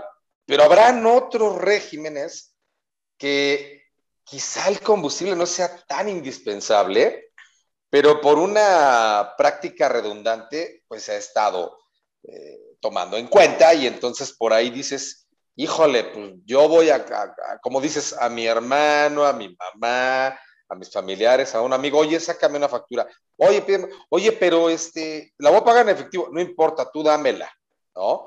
Y entonces es cuando empieza a crecer esto que, que tú bien de, definiste como la discrepancia fiscal, que si estás de acuerdo, vamos a, a, tocar este tema en alguna otra sección, en algún otro, algún otro episodio, es una, es una situación técnica, pero ustedes están en SOS Impuestos Express. Entonces, nuestra misión es poderles eh, hablar de una manera más coloquial, más entendible, y, y, si estás de acuerdo, tocaremos discrepancia fiscal en, en, en algún momento, Alfredo. Sí, sí, sí. Con todo gusto vamos a tocar ese tema. Un tema muy interesante también, este, muy común, más común de lo que parece. Y este, también, si, si, si, estás de acuerdo, en otro momento también vamos a tocar ya más a fondo, porque ahorita ya se nos está acabando el tiempo de esta sección, pero vamos a tocar más a fondo los estímulos fiscales en cuanto a combustibles para estos regímenes que se dedican exclusivamente al autotransporte. Vamos a, vamos a ver si conviene, no conviene, cómo funciona, qué requisitos, para esas personas que tributan en ese régimen y que nos hacen el favor de, escucharnos. Sí, sí, correcto. Pues mira, vamos a, a, a ir concluyendo, Alfredo. Vamos a, a, decirle a nuestros escuchas que si en un momento necesitan, eh, evidentemente, comprar gasolina, porque tienen que trasladarse, tienen un vehículo, una motocicleta, etcétera, etcétera, etcétera, lo hagan por los métodos autorizados, que ya lo comentó Alfredo, tarjeta bancaria de débito, crédito, cheque nominativo o la misma tarjeta que tiene eh, cada estación o cada empresa de, de, estación de servicios de gasolinería para, para que ustedes puedan adquirirla. Pero hay otro dato bien importante, Alfredo, y te lo voy a pedir que en dos minutos, que es lo que nos queda de esta sección, nos los puedas concluir. ¿Qué pasa si sí deduzco mi, mi, mi gasolina? Pero ¿qué crees?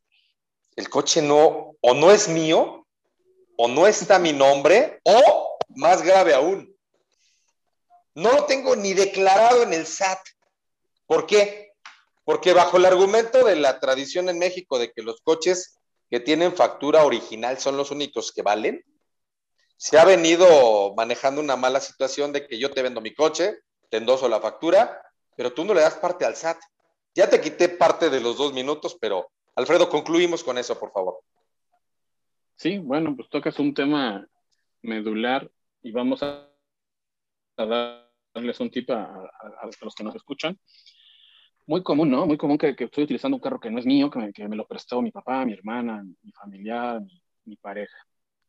Es importante darle materialidad a la operación, ¿sale? No necesariamente el automóvil tiene que estar a tu nombre y tiene que ser tuyo, ¿ok? a lo mejor te digo en un ejemplo, ¿no? Eres un profesionista que te dedicas a, a estar litigando, andas de juzgado en juzgado y tu familiar te prestó el carro por un mes, por cantidad de tiempo. Y, no, y, necesitas, necesitas deducir esas gasolinas, bueno, pues tienes que comprobar que esas gasolinas eh, son estrictamente indispensables para tu actividad, ¿no? Evidentemente, pues tienes que trasladarte.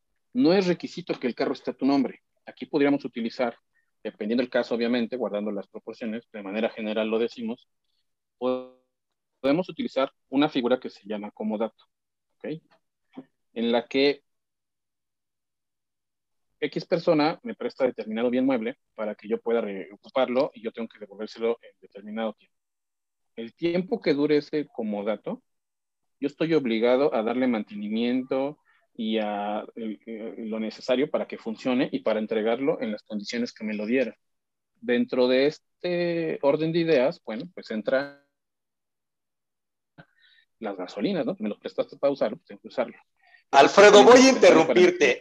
El tiempo se nos termina. Vamos a dejarlo para una siguiente sección. ¿Te parece? Ok. Gracias. Vamos a pasar. Pues sí, mi querido Alfredo, como te comentaba, pasamos a la siguiente sección y tienes los honores. ¿Cómo se llama? ¿Qué vamos a, a tratar en esta sección? Gracias, gracias, amigo. Pues bueno, aquí vamos a a comenzar con nuestra sección, no todo es fiscal, ¿no? Como ya habíamos comentado, no todo es fiscal, pero como siempre llegamos a ese punto, ¿verdad? No importa lo que, de lo que estemos hablando. El tema de hoy es importante porque está surgiendo, es nuevo, es innovador y a mi juicio tiene sus, sus asegúnes pero este, sí voy a, pedirte que nos apoyes para que podamos entender esto de la plataforma del CODI, modalidades de cobrar de manera digital. O sea, ¿qué onda con eso, amigo? Yo apenas si puedo con mis tokens, con mis netkeys, con mis transferencias, se me cae el portal y ahorita saquen estas cosas. ¿Qué es eso? ¿Qué, es, qué es el CODI? Claro, amigo. Mira, bueno, como bien lo comentas, es un tema bastante nuevo. Eh, desde el año pasado ya se venía implementando en algunas plataformas, eh, algunas aplicaciones de los bancos. Ya te, ya te daban la opción a que autorizaras, a que dieras el, el OK. Todavía no estaba funcionando como tal, pero ya te permitía. ¿Qué es el CODI? ¿Para qué sirve? ¿Para dónde vamos? ¿Qué se quiere obtener con el CODI? Tú sabes que ya pasó la del satánico y otros demonios, pero a veces el camino hacia el infierno está empedrado de las mejores intenciones, ¿no? Y cada piedrita es, un buen, es un buen acto, a veces confundido. El COVID es esta, es esta modalidad que le va a permitir a cualquier emprendedor, a cualquier autoempleado, a cualquier dueño de un negocio pequeño principalmente, porque como bien comentas, ya tenemos suficiente con las transferencias electrónicas, los space, los cheques, este, nuestros tokens, que hayas metido por error, hayas levantado de esas veces con el pie izquierdo y hayas metido tres o cuatro veces mal tanto usuario como contraseña y que te bloqueen tu acceso al menos 72 horas, obviamente llamando a la institución financiera, que te hagan todo el cuestionario para validar que eres la persona y ya sabes, todo lo que tienes que sufrir entonces, esta, modalidad CODI no es propiamente, aunque sí la pueden usar, hay personas morales, pero es más para personas físicas. Y yo me iría un poco más allá. Es más para todos aquellos no contribuyentes que se encuentran en, el día a día realizando operaciones financieras y que al día de hoy muchos de ellos cobran a través de estas, eh, no vamos a llamar no, no vamos a decir marcas, pero son estos dispositivos los cuales tú compras por módicamente 350 pesos, que tienen el acceso a la, tarjeta de crédito o débito y por medio de ingresar tu PIN ya te hacen el cobro y eso es muy común, ya lo ves hasta incluso en tiendas de abarrotes, ¿de acuerdo? Entonces, ¿Qué fue lo que quiso hacer Banco de México junto con las distintas cámaras? Decir, vamos a simplificar las operaciones financieras en el, en el mercado circular, en esta economía de barrio, en esta economía que no tiene quizá los mismos accesos, que no puede comprar el aparatito porque el aparatito no solo son los 500 pesos, es la comisión que te cobran de entre el 2.5 y 3% para poder realizar estas operaciones. Y si tú vas a una institución financiera, te dan dos opciones. O contratas el paquete que te va a costar, haz de cuenta, mensualmente 700 pesos y es ilimitado, no importa si te cobras una o mil operaciones, o mejor para el, para, para el banco, les garantizas que al mes tengas al menos 3 mil o 4 mil operaciones para que exentes esa comisión. Entonces, derivado de esta situación, ¿qué fue lo que dijo Banjico? ¿Qué fue lo que dijeron las cámaras? Vamos a acercar una herramienta. ¿Cuál? CODI. ¿Qué va a pasar? La gente por medio de un smartphone va a descargar, obviamente por su banco, esta aplicación, este, este bracito como, como de cobranza, para que ponga afuera de sus negocios un código QR que lo identifique como, como una persona que, puede cobrar vía CODI y que si compras, hagamos de cuenta, 30 pesos de, no sé, 3 litros de leche, por ejemplo, tú escaneas el código de la, de la tienda o del establecimiento, ingresas cuánto estás pagando, le das a aceptar y en ese momento le llega el dinero al tendero, al señor de la tlapalería, a la señora de la estética, a cualquier negocio pequeño, incluso a negocios que dices, no tengo manera de, de, tener acceso a un banco por alguna razón, llega. Todo parece muy bien. ¿Estás de acuerdo conmigo? Yo tengo mis asegúnes, amigo, porque es una excelente herramienta, considero yo, para los que estamos dados de alta.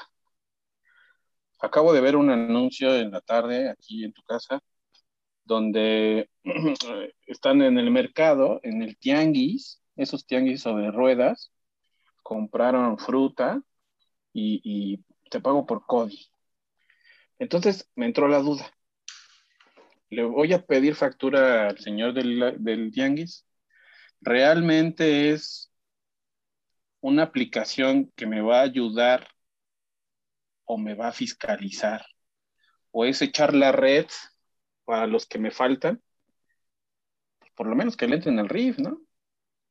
¿Qué es? Para, ¿Qué es, amigo? Para, allá iba, amigo. Para allá iba. Hace plan con Yo sé que tú eres este, amigo de la autoridad, pero, pero no entiendo. Para, para allá iba, amigo. Y al final del camino, lo que te comenté al principio, el camino al infierno está empedrado de buenas intenciones. ¿Qué, es lo que va a pasar? Acabas de tocar el punto medular de lo que yo pienso por lo joven que es el proyecto y por la limitada información con la que poseemos, como bien lo comentas, con ese eh, comercial en donde una persona va al mercado, el tianguis de ruedas y paga. Creemos que es, amén de darle un acceso a las personas para poder eh, realizar sus operaciones y que evidentemente sigan moviendo su economía, va a ser esa red que van a lanzar para ver a cuántos podemos captar de los que nuestra base de contribuyentes identificada y la no identificada. Entonces, en nuestro afán de, querer bancarizar al país, las operaciones, a la gente, pues de paso vemos cuánto podemos cobrar. Ya estaremos tocando probablemente en el siguiente episodio este régimen, abro y cierro comillas muy rápida porque no nos vamos a meter en ese tema. Estarás de acuerdo conmigo que esta semana nuestra, nuestra titular del SAT emitió un, un, adelanto de un régimen que le llaman de confianza. ¿no? Ya lo tocaremos en otro momento. Entonces, de manera similar, te doy esa herramienta, tú realizas tus operaciones, pero volvemos a lo mismo, a una sección del, del podcast pasado, ingresos fiscalizables en México. ¿Qué es lo que va a pasar? que entonces van a empezar a crear esa base para saber cuántas personas están realizando operaciones por ahí.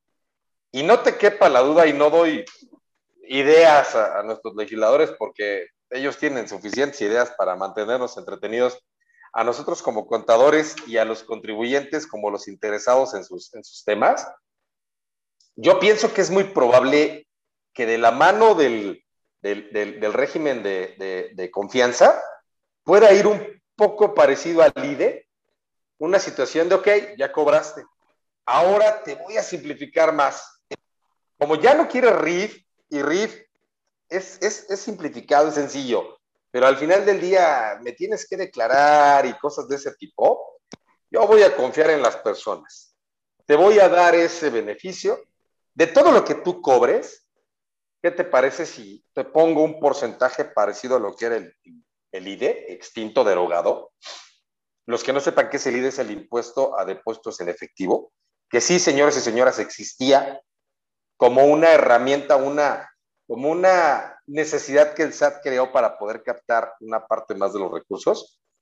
Y creo que por ese lado, CODI va, va a darle fortaleza, le va a dar cuerpo, le va a dar intención a ese brazo contributivo que el SAT quiere extender a todas esas personas que evidentemente, como bien lo comentaste, están en el tianguis, en el, tema informal, o incluso están eh, en un lugar establecido, pero no declaran impuestos, no están dados de alta, o quizá no quieran darse de alta.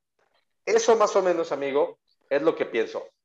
Amigo, tu, tu, tu discurso de la 4T, tu discurso 4T me gustó, me convences, este, casi, casi te creo, casi, casi gracias, te creo. Gracias, Pero, pero necesito ya cerrar esta sección, se nos va el tiempo. ¿Qué le aconsejas tú al señor del tianguis, que es a quien va dirigido, eh, y en ese nivel de, de, pequeños comerciantes? ¿Qué les aconsejas eh, para, para, antes de adquirir este código, antes de meterse en este rollo?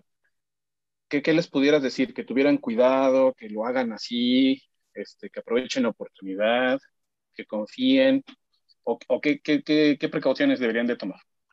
Mira, yo creo que sin afán de, de, de, menospreciar a las personas que están en la informalidad, me parece que esta herramienta no va propiamente para ellos. Ellos la van a ver pasar sin pena ni gloria. Ellos, en definitiva, muy pocos llegan a manejar eh, bancarizados sus recursos. Yo tengo experiencia en la central de abastos, tengo algunos clientes en la central de abastos y son muy contados aquellos que al 100% manejan bancarizados sus recursos por decisiones personales, nunca se les asesora que, que, lo hagan de esa manera. Así que para esas personas, sinceramente creo que va a pasar sin pena ni gloria. Me parece que les va a ser más atractivo para aquellos pequeños locatarios establecidos que tienen un proyecto, que están cobrando con esta plataforma que te digo que cobras, que compras este, 300 pesos y te cobran una comisión o que incluso vienen de esas terminales punto de venta y que, bien que mal traen un, una cultura fiscal. Entonces, pudiera favorecerlos un poquito a ellos en ese tema. Me parece que sí les va a ayudar bastante, pero como bien lo comentamos, esa red se va a lanzar y van a haber personas que por desconocimiento y por esa promesa de éxito la van a descargar, van a hacer las gestiones e infortunadamente, como no han traído un control contable fiscal adecuado, esas personas en definitiva sí van a ser clientes directos absolutamente de, de nosotros, de los contadores, porque no va a ser inmediato, pero probablemente en, un periodo corto lleguen a tener por ahí alguna llamada de atención por parte de la autoridad. Entonces, cerrando el tema, eh, respondiendo a lo, que, a lo que tú me preguntas, si no tienes mucha idea por dónde viene esta situación, asesórate. Primero acude a tu banco presencialmente. Sé que es difícil por los tiempos, pero asesórate o por teléfono para saber cuál es el alcance. Segundo, siéntate con un especialista, con un contador, para que si tú no traes una cultura fiscal o no traes esos movimientos, pero quieres emprender hacerlo, te pueda llevar por un camino lo más adecuado posible de cara a que no te lleves una mala sorpresa. Tercera, aunque me digas este discurso 4T. Yo sé tus preferencias, amigo, se respeto. No, no, no, mira, yo apartidista y respetuoso. ¿Recuerdas a, ese buen entrenador brasileño, si no me falla la memoria, a ver si no un poco de escucha me llega a jalar las orejas, Bora? Sí, yo respeto. Era brasileño, me Yo, yo respeto. Yo respeto cuando yo te respeto, amigo, yo te respeto y respeto tus preferencias partidistas. No, te preocupes. fíjate, fíjate. Yo creo que aunado a ese tema, sin que vaya por ese camino, me parece que es una buena herramienta para, para apoyar el tema contributivo, que ya tocaremos ese tema. De verdad que hace falta mucho a México el tema contributivo y no es propiamente que la autoridad dé el manazo y te, y te lo quite a la, a la mala. Existe mucho esa necesidad porque con eso tendríamos mayor infraestructura, mayores servicios, mayores recursos. Claro, me van a atacar diciendo, oye, pero la distribución, no nos metamos en ese asunto por el, por, el momento, pero me parece que esta plataforma CODI puede llegar a sumar para tener una, una, una, base de contribuyentes un poco más estable que le pueda ayudar al país. Sí, definitivamente es un tema globalizado. En países desarrollados van mucho más avanzados. Por ahí hay un teléfono que no vamos a decir marcas, pero ya utiliza también algo parecido para los pagos, que aquí todavía no está en la plataforma. El destino nos va a alcanzar, amigos, nada más que todo su tiempo. El tema de la 4T y demás es chascarrillo, tú sabes, entre nosotros. Lo sé, lo sé. Así lo tiene que ver también este, nuestro, nuestros oyentes. Este, es un tema globalizado, no es un tema que tenga que ver con gobierno, es un tema que para allá vamos. La tecnología cada vez es, eh, avanza y avanza y avanza y pronto vamos a estar eh, haciendo ese tipo de pagos. ¿no? Ya veremos después si pagan impuestos, no pagan, en qué régimen. Eso ya va a ser un tema muy interesante para. Pero va a ser, va a ser información de gran valor para, para el SAT, compañero. Teniendo, digo, si lo comentas, vamos a, preocuparnos después, o, ocuparnos sería la palabra correcto, pero va a ser carnita pura para las, para las autoridades tener esa, esa información.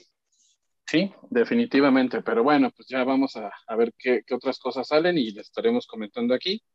Si te parece, pues vamos a pasar a nuestra siguiente sección, este, bautizada también por nosotros, que hubo con el SAT, ¿verdad? Estas eh, luego acciones que hace el SAT que, que, pues en la mayoría obviamente son buenas y nada más hay que acomodarnos y, y acoplarnos, ¿no? A final de cuentas, como contribuyentes tenemos la obligación, no nada más de contribuir, sino de apegarnos a, la norma. Y, bueno, mientras lo hagamos, no debería haber ningún problema. El, tema de hoy, eh, implicaciones de no habilitar el buzón tributario, ¿verdad? Entonces, pues seguramente hay muchos eh, oyentes que, ¿qué onda con el buzón tributario? ¿Qué, es eso de buzón tributario? ¿No? ¿Para qué sirve? ¿Por qué? Amigo, ¿qué es el buzón tributario? Mira, Alfredo, el buzón tributario es esa suplantación que realizó la autoridad de cara a ir terminando de poco a poco con ese correo tradicional y hacer más prontas y expeditas tanto sus revisiones como comunicaciones y cualquier tipo de información que quiera hacerte saber eh, el SAT en este caso, ¿no?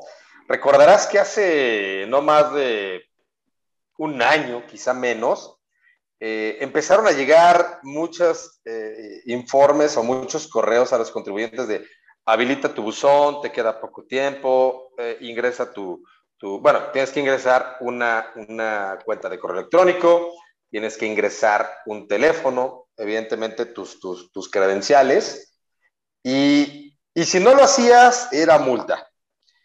Y entonces muchos tuvieron que hacerlo, quizá regañadientes, y ahora ese buzón tributario funge como esa ventanilla express, haciéndole eh, valer el nombre a nuestro contenido, una ventanilla expresa, Alfredo, que puede ser un terror total. Empiezan a cortarse esos tiempos en los cuales te notificaba una persona autorizada por parte de la autoridad. Hoy, probablemente, de mala suerte no te encontraba, llegaba mañana. Mándeme. Déjame interrumpirte un poco, amigo. claro, claro, claro. Ya me espantaste. ¿Por qué, amigo? No, no, no. Aquí vamos a informar de manera clara y precisa. Estoy espantado, estoy espantado. A ver. Me va a llegar un correo, me va a llegar un mensaje, me van a hablar a mi casa, me van a llegar a tocar ¿cómo se habilita el buzón tributario? ¿Qué, datos son los que dices que, va a tener la autoridad para comunicarse conmigo? Principalmente el correo electrónico es como se habilita. El, teléfono me parece que de alguna manera es parte de los requisitos, porque no propiamente te, te están hablando. Sirve para que te manden un mensajito para activación de tu buzón tributario, pero concretamente, Alfredo, el correo electrónico es el principal contacto. El correo electrónico. ¿Y, quiénes son obligados a, ocupar ese buzón tributario? Absolutamente todos. Todo aquel, toda aquella persona que, esté, evidentemente, eh, realizando actividades de comercio, que tenga su firma electrónica vigente, incluso, Alfredo, algunos sueldos y salarios lo llegan a hacer eh, para estar al pendiente de sus obligaciones, porque volveremos a lo, que hemos comentado siempre. El desconocimiento no te exime de la posible responsabilidad que puedas tener. Sí, sí, como bien dices, pareciera que, que, ya no quieren dejar a nadie sin son tributario, ¿no? Los asalariados ya son eh, hasta ciertos montos, acaba de salir, y esto es reciente, esto es de este año, incluso todavía en diciembre de este año es el plazo para que asalariados y asimilados a salarios que no hayan rebasado de 3 millones se eh, tramiten el buzón tributario, que aquí los asalariados como sea, ¿no? Tienen el patrón, les hacen la retención, pero los asimilados a salarios, ahí abrieron la puerta a honorarios, actividad empresarial, actividades preponderantes por honorarios, socios cooperativistas, eh, incluso personal del Estado. Un tema de asimilados que vamos a ver igual en, otro, en otra oportunidad. Ya no están dejando a nadie, ya todo mundo tiene que tener su buzón tributario. Pero, ¿qué opinión te merece, por ejemplo, ahorita que es muy común, eh, chicos que están saliendo de la universidad y que necesitan titular, necesitan tramitar su título profesional y les requieren la firma electrónica? ¿tú les recomendarías que de una vez el buzón? O mejor esperamos, les damos unos cuantos meses de vida hasta que tengan trabajo y pues ahí lo tengan que hacer a fuerza, ¿no? ¿Qué, qué, les sugieres? Yo sugiero que estos chicos, como bien lo comentas, que van a realizar su titulación y les piden tener ya su firma electrónica o e-punto firma, habiliten su, su buzón. Más vale anticiparse a algo que por ley están obligados aunque no tengan operaciones. En este momento me parece que estamos viviendo tiempos del SAT, Alfredo, que antes no habíamos visto. Eh, quizá por muchas razones que platicaremos en otro momento. Ya la autoridad actúa de una manera más, más rápida, insisto, por con el, eh, teniendo el buzón tributario, te envía una notificación, te dice tienes tres días a partir de mañana, pensando que sea día hábil, para que puedas abrir esta notificación. En caso de que no la hayas abierto, yo la tomo como si la hubieras leído y procedo con lo que en el acto administrativo que pudieras tener ya en puerta, ¿no? Entonces, derivado de eso, me parece que siempre estar informado va a ser estar un pequeño pasito adelante de las posibilidades que puedas estar eh, teniendo en tu contra. Si estas personas tienen ya su firma electrónica, habiliten su buzón tributario, aunque no tengan operaciones, aunque no tengan exactamente un régimen eh, fiscal activo, pero no olvidemos que muchas veces no tenemos ese régimen fiscal activo, pero realizamos actividades quizá de comercio o financieras que pudieran crear una presunción de ingresos y es muy probable que en esos casos pudieran vía buzón mandarte una notificación para informarte que algo han detectado, que algo no identifican bien o qué está sucediendo. Sí, sí, definitivamente concuerdo contigo. Eh, dice ese dicho que a tus amigos cerca y a tus enemigos más cerca. Bueno, quizá aquí no aplique, ¿no? Pero, pero siempre hay que tener eh, comunicación, comunicación con la autoridad. Los chicos que, que están tramitando su, su título, pues para allá van, ya van a entrar como asalariados en algún lugar o algunos eh, trabajarán por su cuenta y tendrán que contribuir también. Entonces, de algún momento, de, algún modo, en, algún momento lo tienen que hacer. Entonces, qué mejor que, que pues ir cumpliendo con eso. Amigo, ¿y qué trámites puedo hacer en el buzón? O sea, ya sé que hay una, es un vínculo, una comunicación entre la autoridad y yo, pero ¿qué, qué, puedo hacer ahí? ¿Qué, Mira, uno, uno, de los principales trámites que realizan o realizamos los, los, contadores, infortunadamente a los contribuyentes, son aclaraciones eh, de algunas acciones que el SAT pudiera estar tomando de manera equívoca. Te voy a poner un breve ejemplo. Nosotros tenemos una opción que se llama Mi Portal y en esa opción podemos realizar cierto trámite. Ahorita lo que, lo que está haciendo el SAT por trámite o por lo que quieras y mandes, días previos a que venga el vencimiento de tu obligación, te envía un mensajito. Eh, Alfredo Vargas, el próximo 17 se vence tu obligación y te la manda a tu buzón tributario. Entonces, al principio, hace tres, cuatro meses, los contadores nos, este, desconcertó esa acción, porque decíamos, ah, caray, ¿qué, por qué me está llegando? Yo tengo a mis clientes bien, vienen en orden, y quizá con esa pequeña incertidumbre abrimos el, el buzón tributario y nos dimos cuenta que era un recordatorio que en los próximos días vencería esta obligación. Entonces, después de esos dos, tres, cuatro meses de un poco de terror, ya ahora hemos entendido que son mensajes preventivos, ¿de acuerdo? pero respondiendo un poquito esa pregunta que tú me haces, ahí puedes checar expedientes que hayas tenido con el SAT, puedes incluso checar eh, folios de, registros para poder importar, o, este padrón de importadores, puedes checarlo también ahí. Puedes aclarar en caso de que si estés en orden y el SAT haya cometido ese, ese, ese detalle, primero vía mi portal y después de portal podrías también checar en el buzón esta resolución. Me parece que, por un lado, es bueno tener ese, ese vínculo de contacto, pero si tú vienes por ahí con algo mal, definitivamente híjole amigo, límpiate el sudor y ponte a revisar en qué parte no has estado cumpliendo para que rápidamente puedas ponerte al día antes de que se vence el plazo de esos tres días.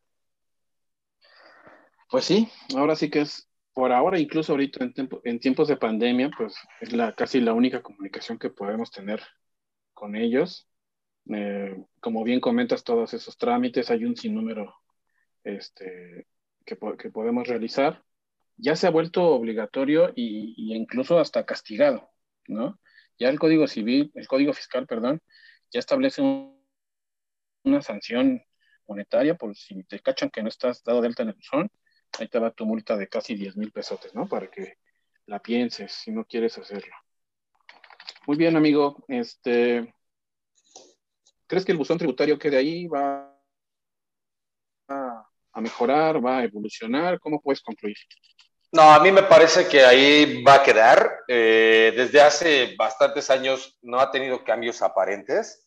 El año pasado fue su cambio más significativo, el poder estar enviando y acopiar a todos esos contribuyentes a tener activado el buzón.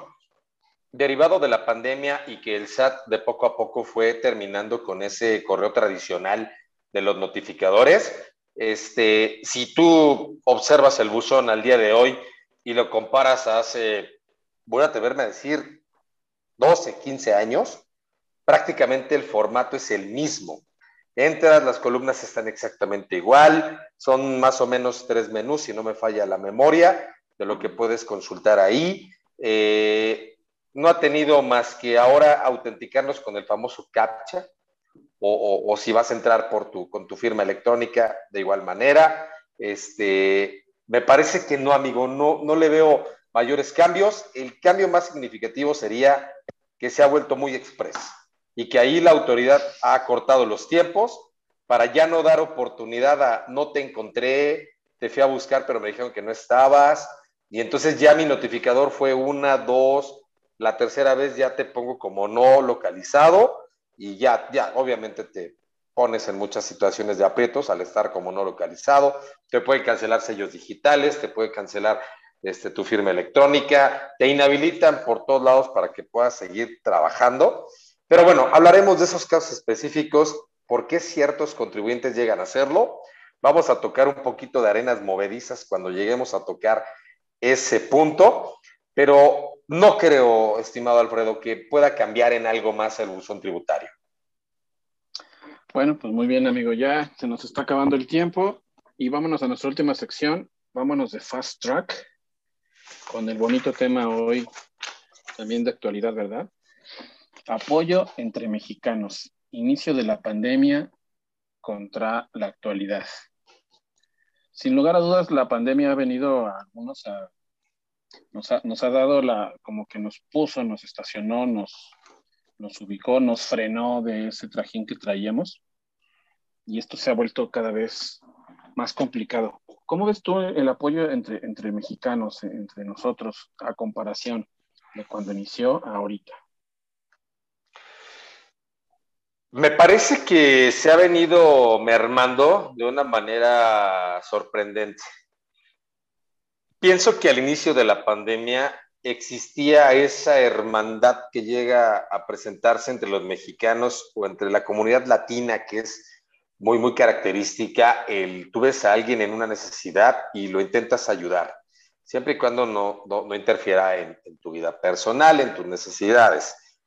Cuando inició la pandemia, recordarás que surgieron muchos emprendedores de pandemia, algunos que ya venían con, con cierto track potencializaron eh, eh, esta, esta pandemia y, y, llegaron a ver esos intercambios de compra-venta muy de economía circular.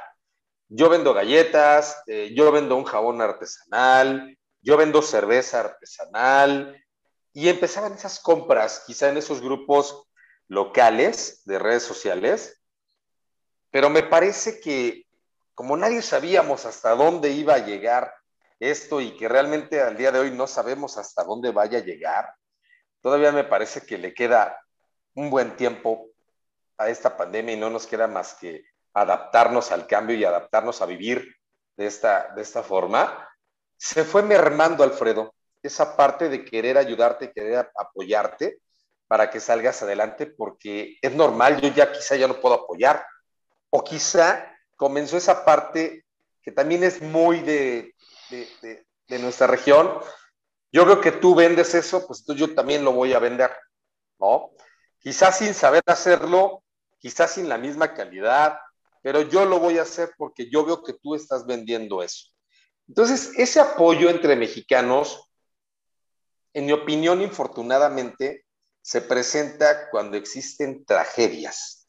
Claro, vivimos una tragedia, la estamos viviendo, pero cuando existen tragedias similares a los sismos o cuestiones de esa, de esa magnitud, la verdad es que yo no, no, entiendo cómo, cómo al mexicano le cambia el chip y de repente deja todo por tomar una pala, por tomar un silbato, por tomar, por sumarse a este, a este proyecto y apoyarse entre los mismos mexicanos. Pero conforme vamos saliendo de esta situación, ya dejamos de voltear a ver a la persona que lo necesitaba y que claro, que no se confunda con, ay, mira, pobrecito, lo necesita. Vamos a apoyarle aunque sea una porquería lo que nos vende. No, no, no, no. O sea, hay personas que evidentemente lo requieren, otras que no, otras que se lo ganan de acuerdo a los productos o a los servicios que llegan a ofrecer. Pero a la actualidad ya veo que regresamos nuevamente a como el clásico adagio, cada quien jala agua para su molinito, por las razones que sean, y esa parte que nos había unido al principio de la, de la, de la pandemia, me parece que se ha diluido completamente. Sí, sí, la verdad es que ha habido, no sé si tú estés de acuerdo conmigo, pero bueno, de, de, desde mi perspectiva, desde, desde aquel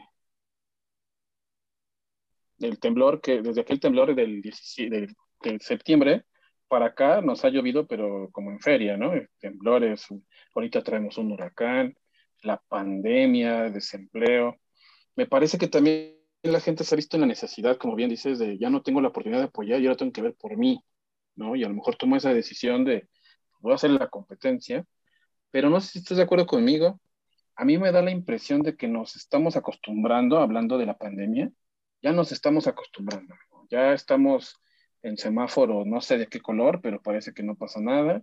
Eh, la gente, por ejemplo, en el centro está lleno, la central de abastos, imagino que está igual. Eh, ahorita con las vacunas parece que ya uno agarra confianza, eh, ya no se puede detener a la gente, ya no se puede detener la economía, volvemos otra vez a encasillarnos en, nuestras cosas. Lamentables todas las, las, muertes que, de gente que conocemos y demás, pero al final pareciera que ya nos acostumbramos a esto, ¿no? Ya no se ve con el mismo miedo el que se vio antes, ¿no? Y dudo mucho que se pare la economía como se paró a, los inicios. Es muy complicado. No sé si sea un tema eh, de, que ha ido disminuyendo un poco la cuestión humanitaria, no sé si sea un tema de, de aceptación, de, que ya no es de costumbre, pero pareciera que, que, por ahí va, ¿no? Yo me, me acuerdo que al inicio incluso los arrendadores daban este, meses de gracia, ¿no? Ya no te preocupes, no me pagues estos dos meses, ¿no? Ahorita ya, que, ahorita ya están cobrando y seguimos en pandemia y la gente se sigue enfermando. me pareciera que, que, ya nos estamos acostumbrando a vivir así y como bien dices, quién sabe por cuántos años más vaya a durar esto. Sí, absolutamente cierto, Alfredo. Eh, ahora ya todo mundo está viendo por sí mismo. Quizá eso fue lo que tuvimos que haber hecho todos desde el inicio. Eh, pero vuelvo a lo mismo, la calidez de nuestra cultura y de nuestra tierra es apoyarlos, ¿no? Ahorita comentabas, eh, ya hay mucha gente en el centro, hay mucha gente en la central de abastos, sí, por supuesto, en la misma calle, la gente toma valor con la, con la primera dosis, no con eh, esquema completo, me parece que esa parte se rompe, ya, no, ya, ni siquiera hay ese apoyo entre mexicanos de decir, vamos a aguantarnos un poquito de hacer de, todo lo que queremos hacer, ¿no?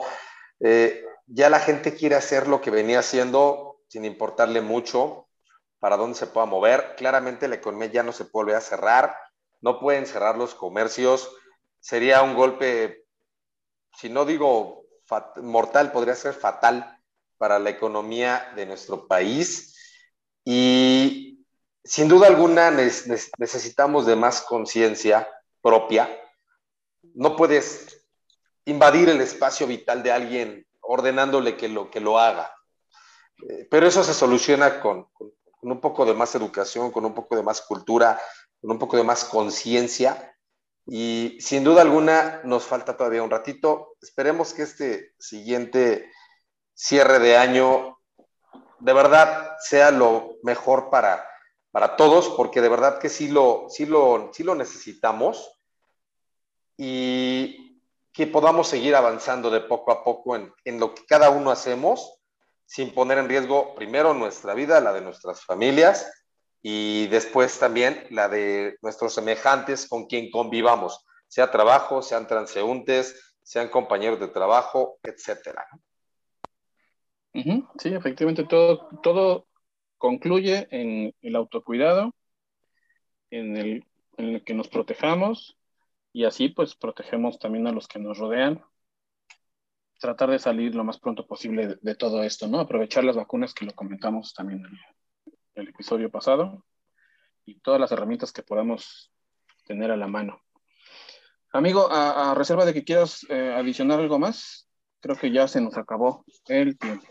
Sí, ya nos, ya nos quedan dos minutos. Si, si acaso, usen gel antibacterial, usen distanciamiento físico, más no emocional, no se desvinculen de sus amistades. Sí, porque a veces de ahí nos agarramos y ya no te vuelvo a hablar en mi vida. Abrazos. Sí, no, no, no, nada, no, no, no, no besos, no abrazos. Besos y abrazos, este, No, nada, nada de eso. Eh, manténganse a salvo. Eh, me parece que este episodio fue bastante nutritivo con la participación de nuestro invitado. Sin lugar a dudas, eh, tendremos en lo próximo otro nuevo invitado totalmente ajeno a nosotros, por eso esa sección se llama Un extraño entre fiscalistas. Sin lugar a dudas, será una verdadera sorpresa nuestro próximo invitado. Esperamos tener con su eh, tener su tiempo, su disponibilidad, porque tú sabes que a veces es bien complicado. Y ya vamos a dejar aquí redes sociales de, de, cada uno por si quieren consultarnos, avisarnos cualquier cosita. Alfredo, menos de un minuto. Despídete, por favor, de nuestros escuchas. Bueno, amigo, pues muchas gracias por, por otro podcast más, otro programa más. Este, pues esperamos que haya sido de utilidad todo lo que, se vio hoy para los que nos escuchan. Eh, atentos y con la mejor disposición de checar sus comentarios, sus críticas constructivas, destructivas, todo se vale. Dudas, eh, cualquier situación que quieran checar, con todo gusto, que nos propongan temas, ¿verdad? Porque no, ¿no? Y bueno, pues la intención siempre es mejorar atendiendo a, lo, que, a lo que nos dicen las personas que están del otro lado. Y pues yo, pues un gustazo estar aquí otra vez contigo, amigo. Listo, amigo. Esto fue SOS Impuestos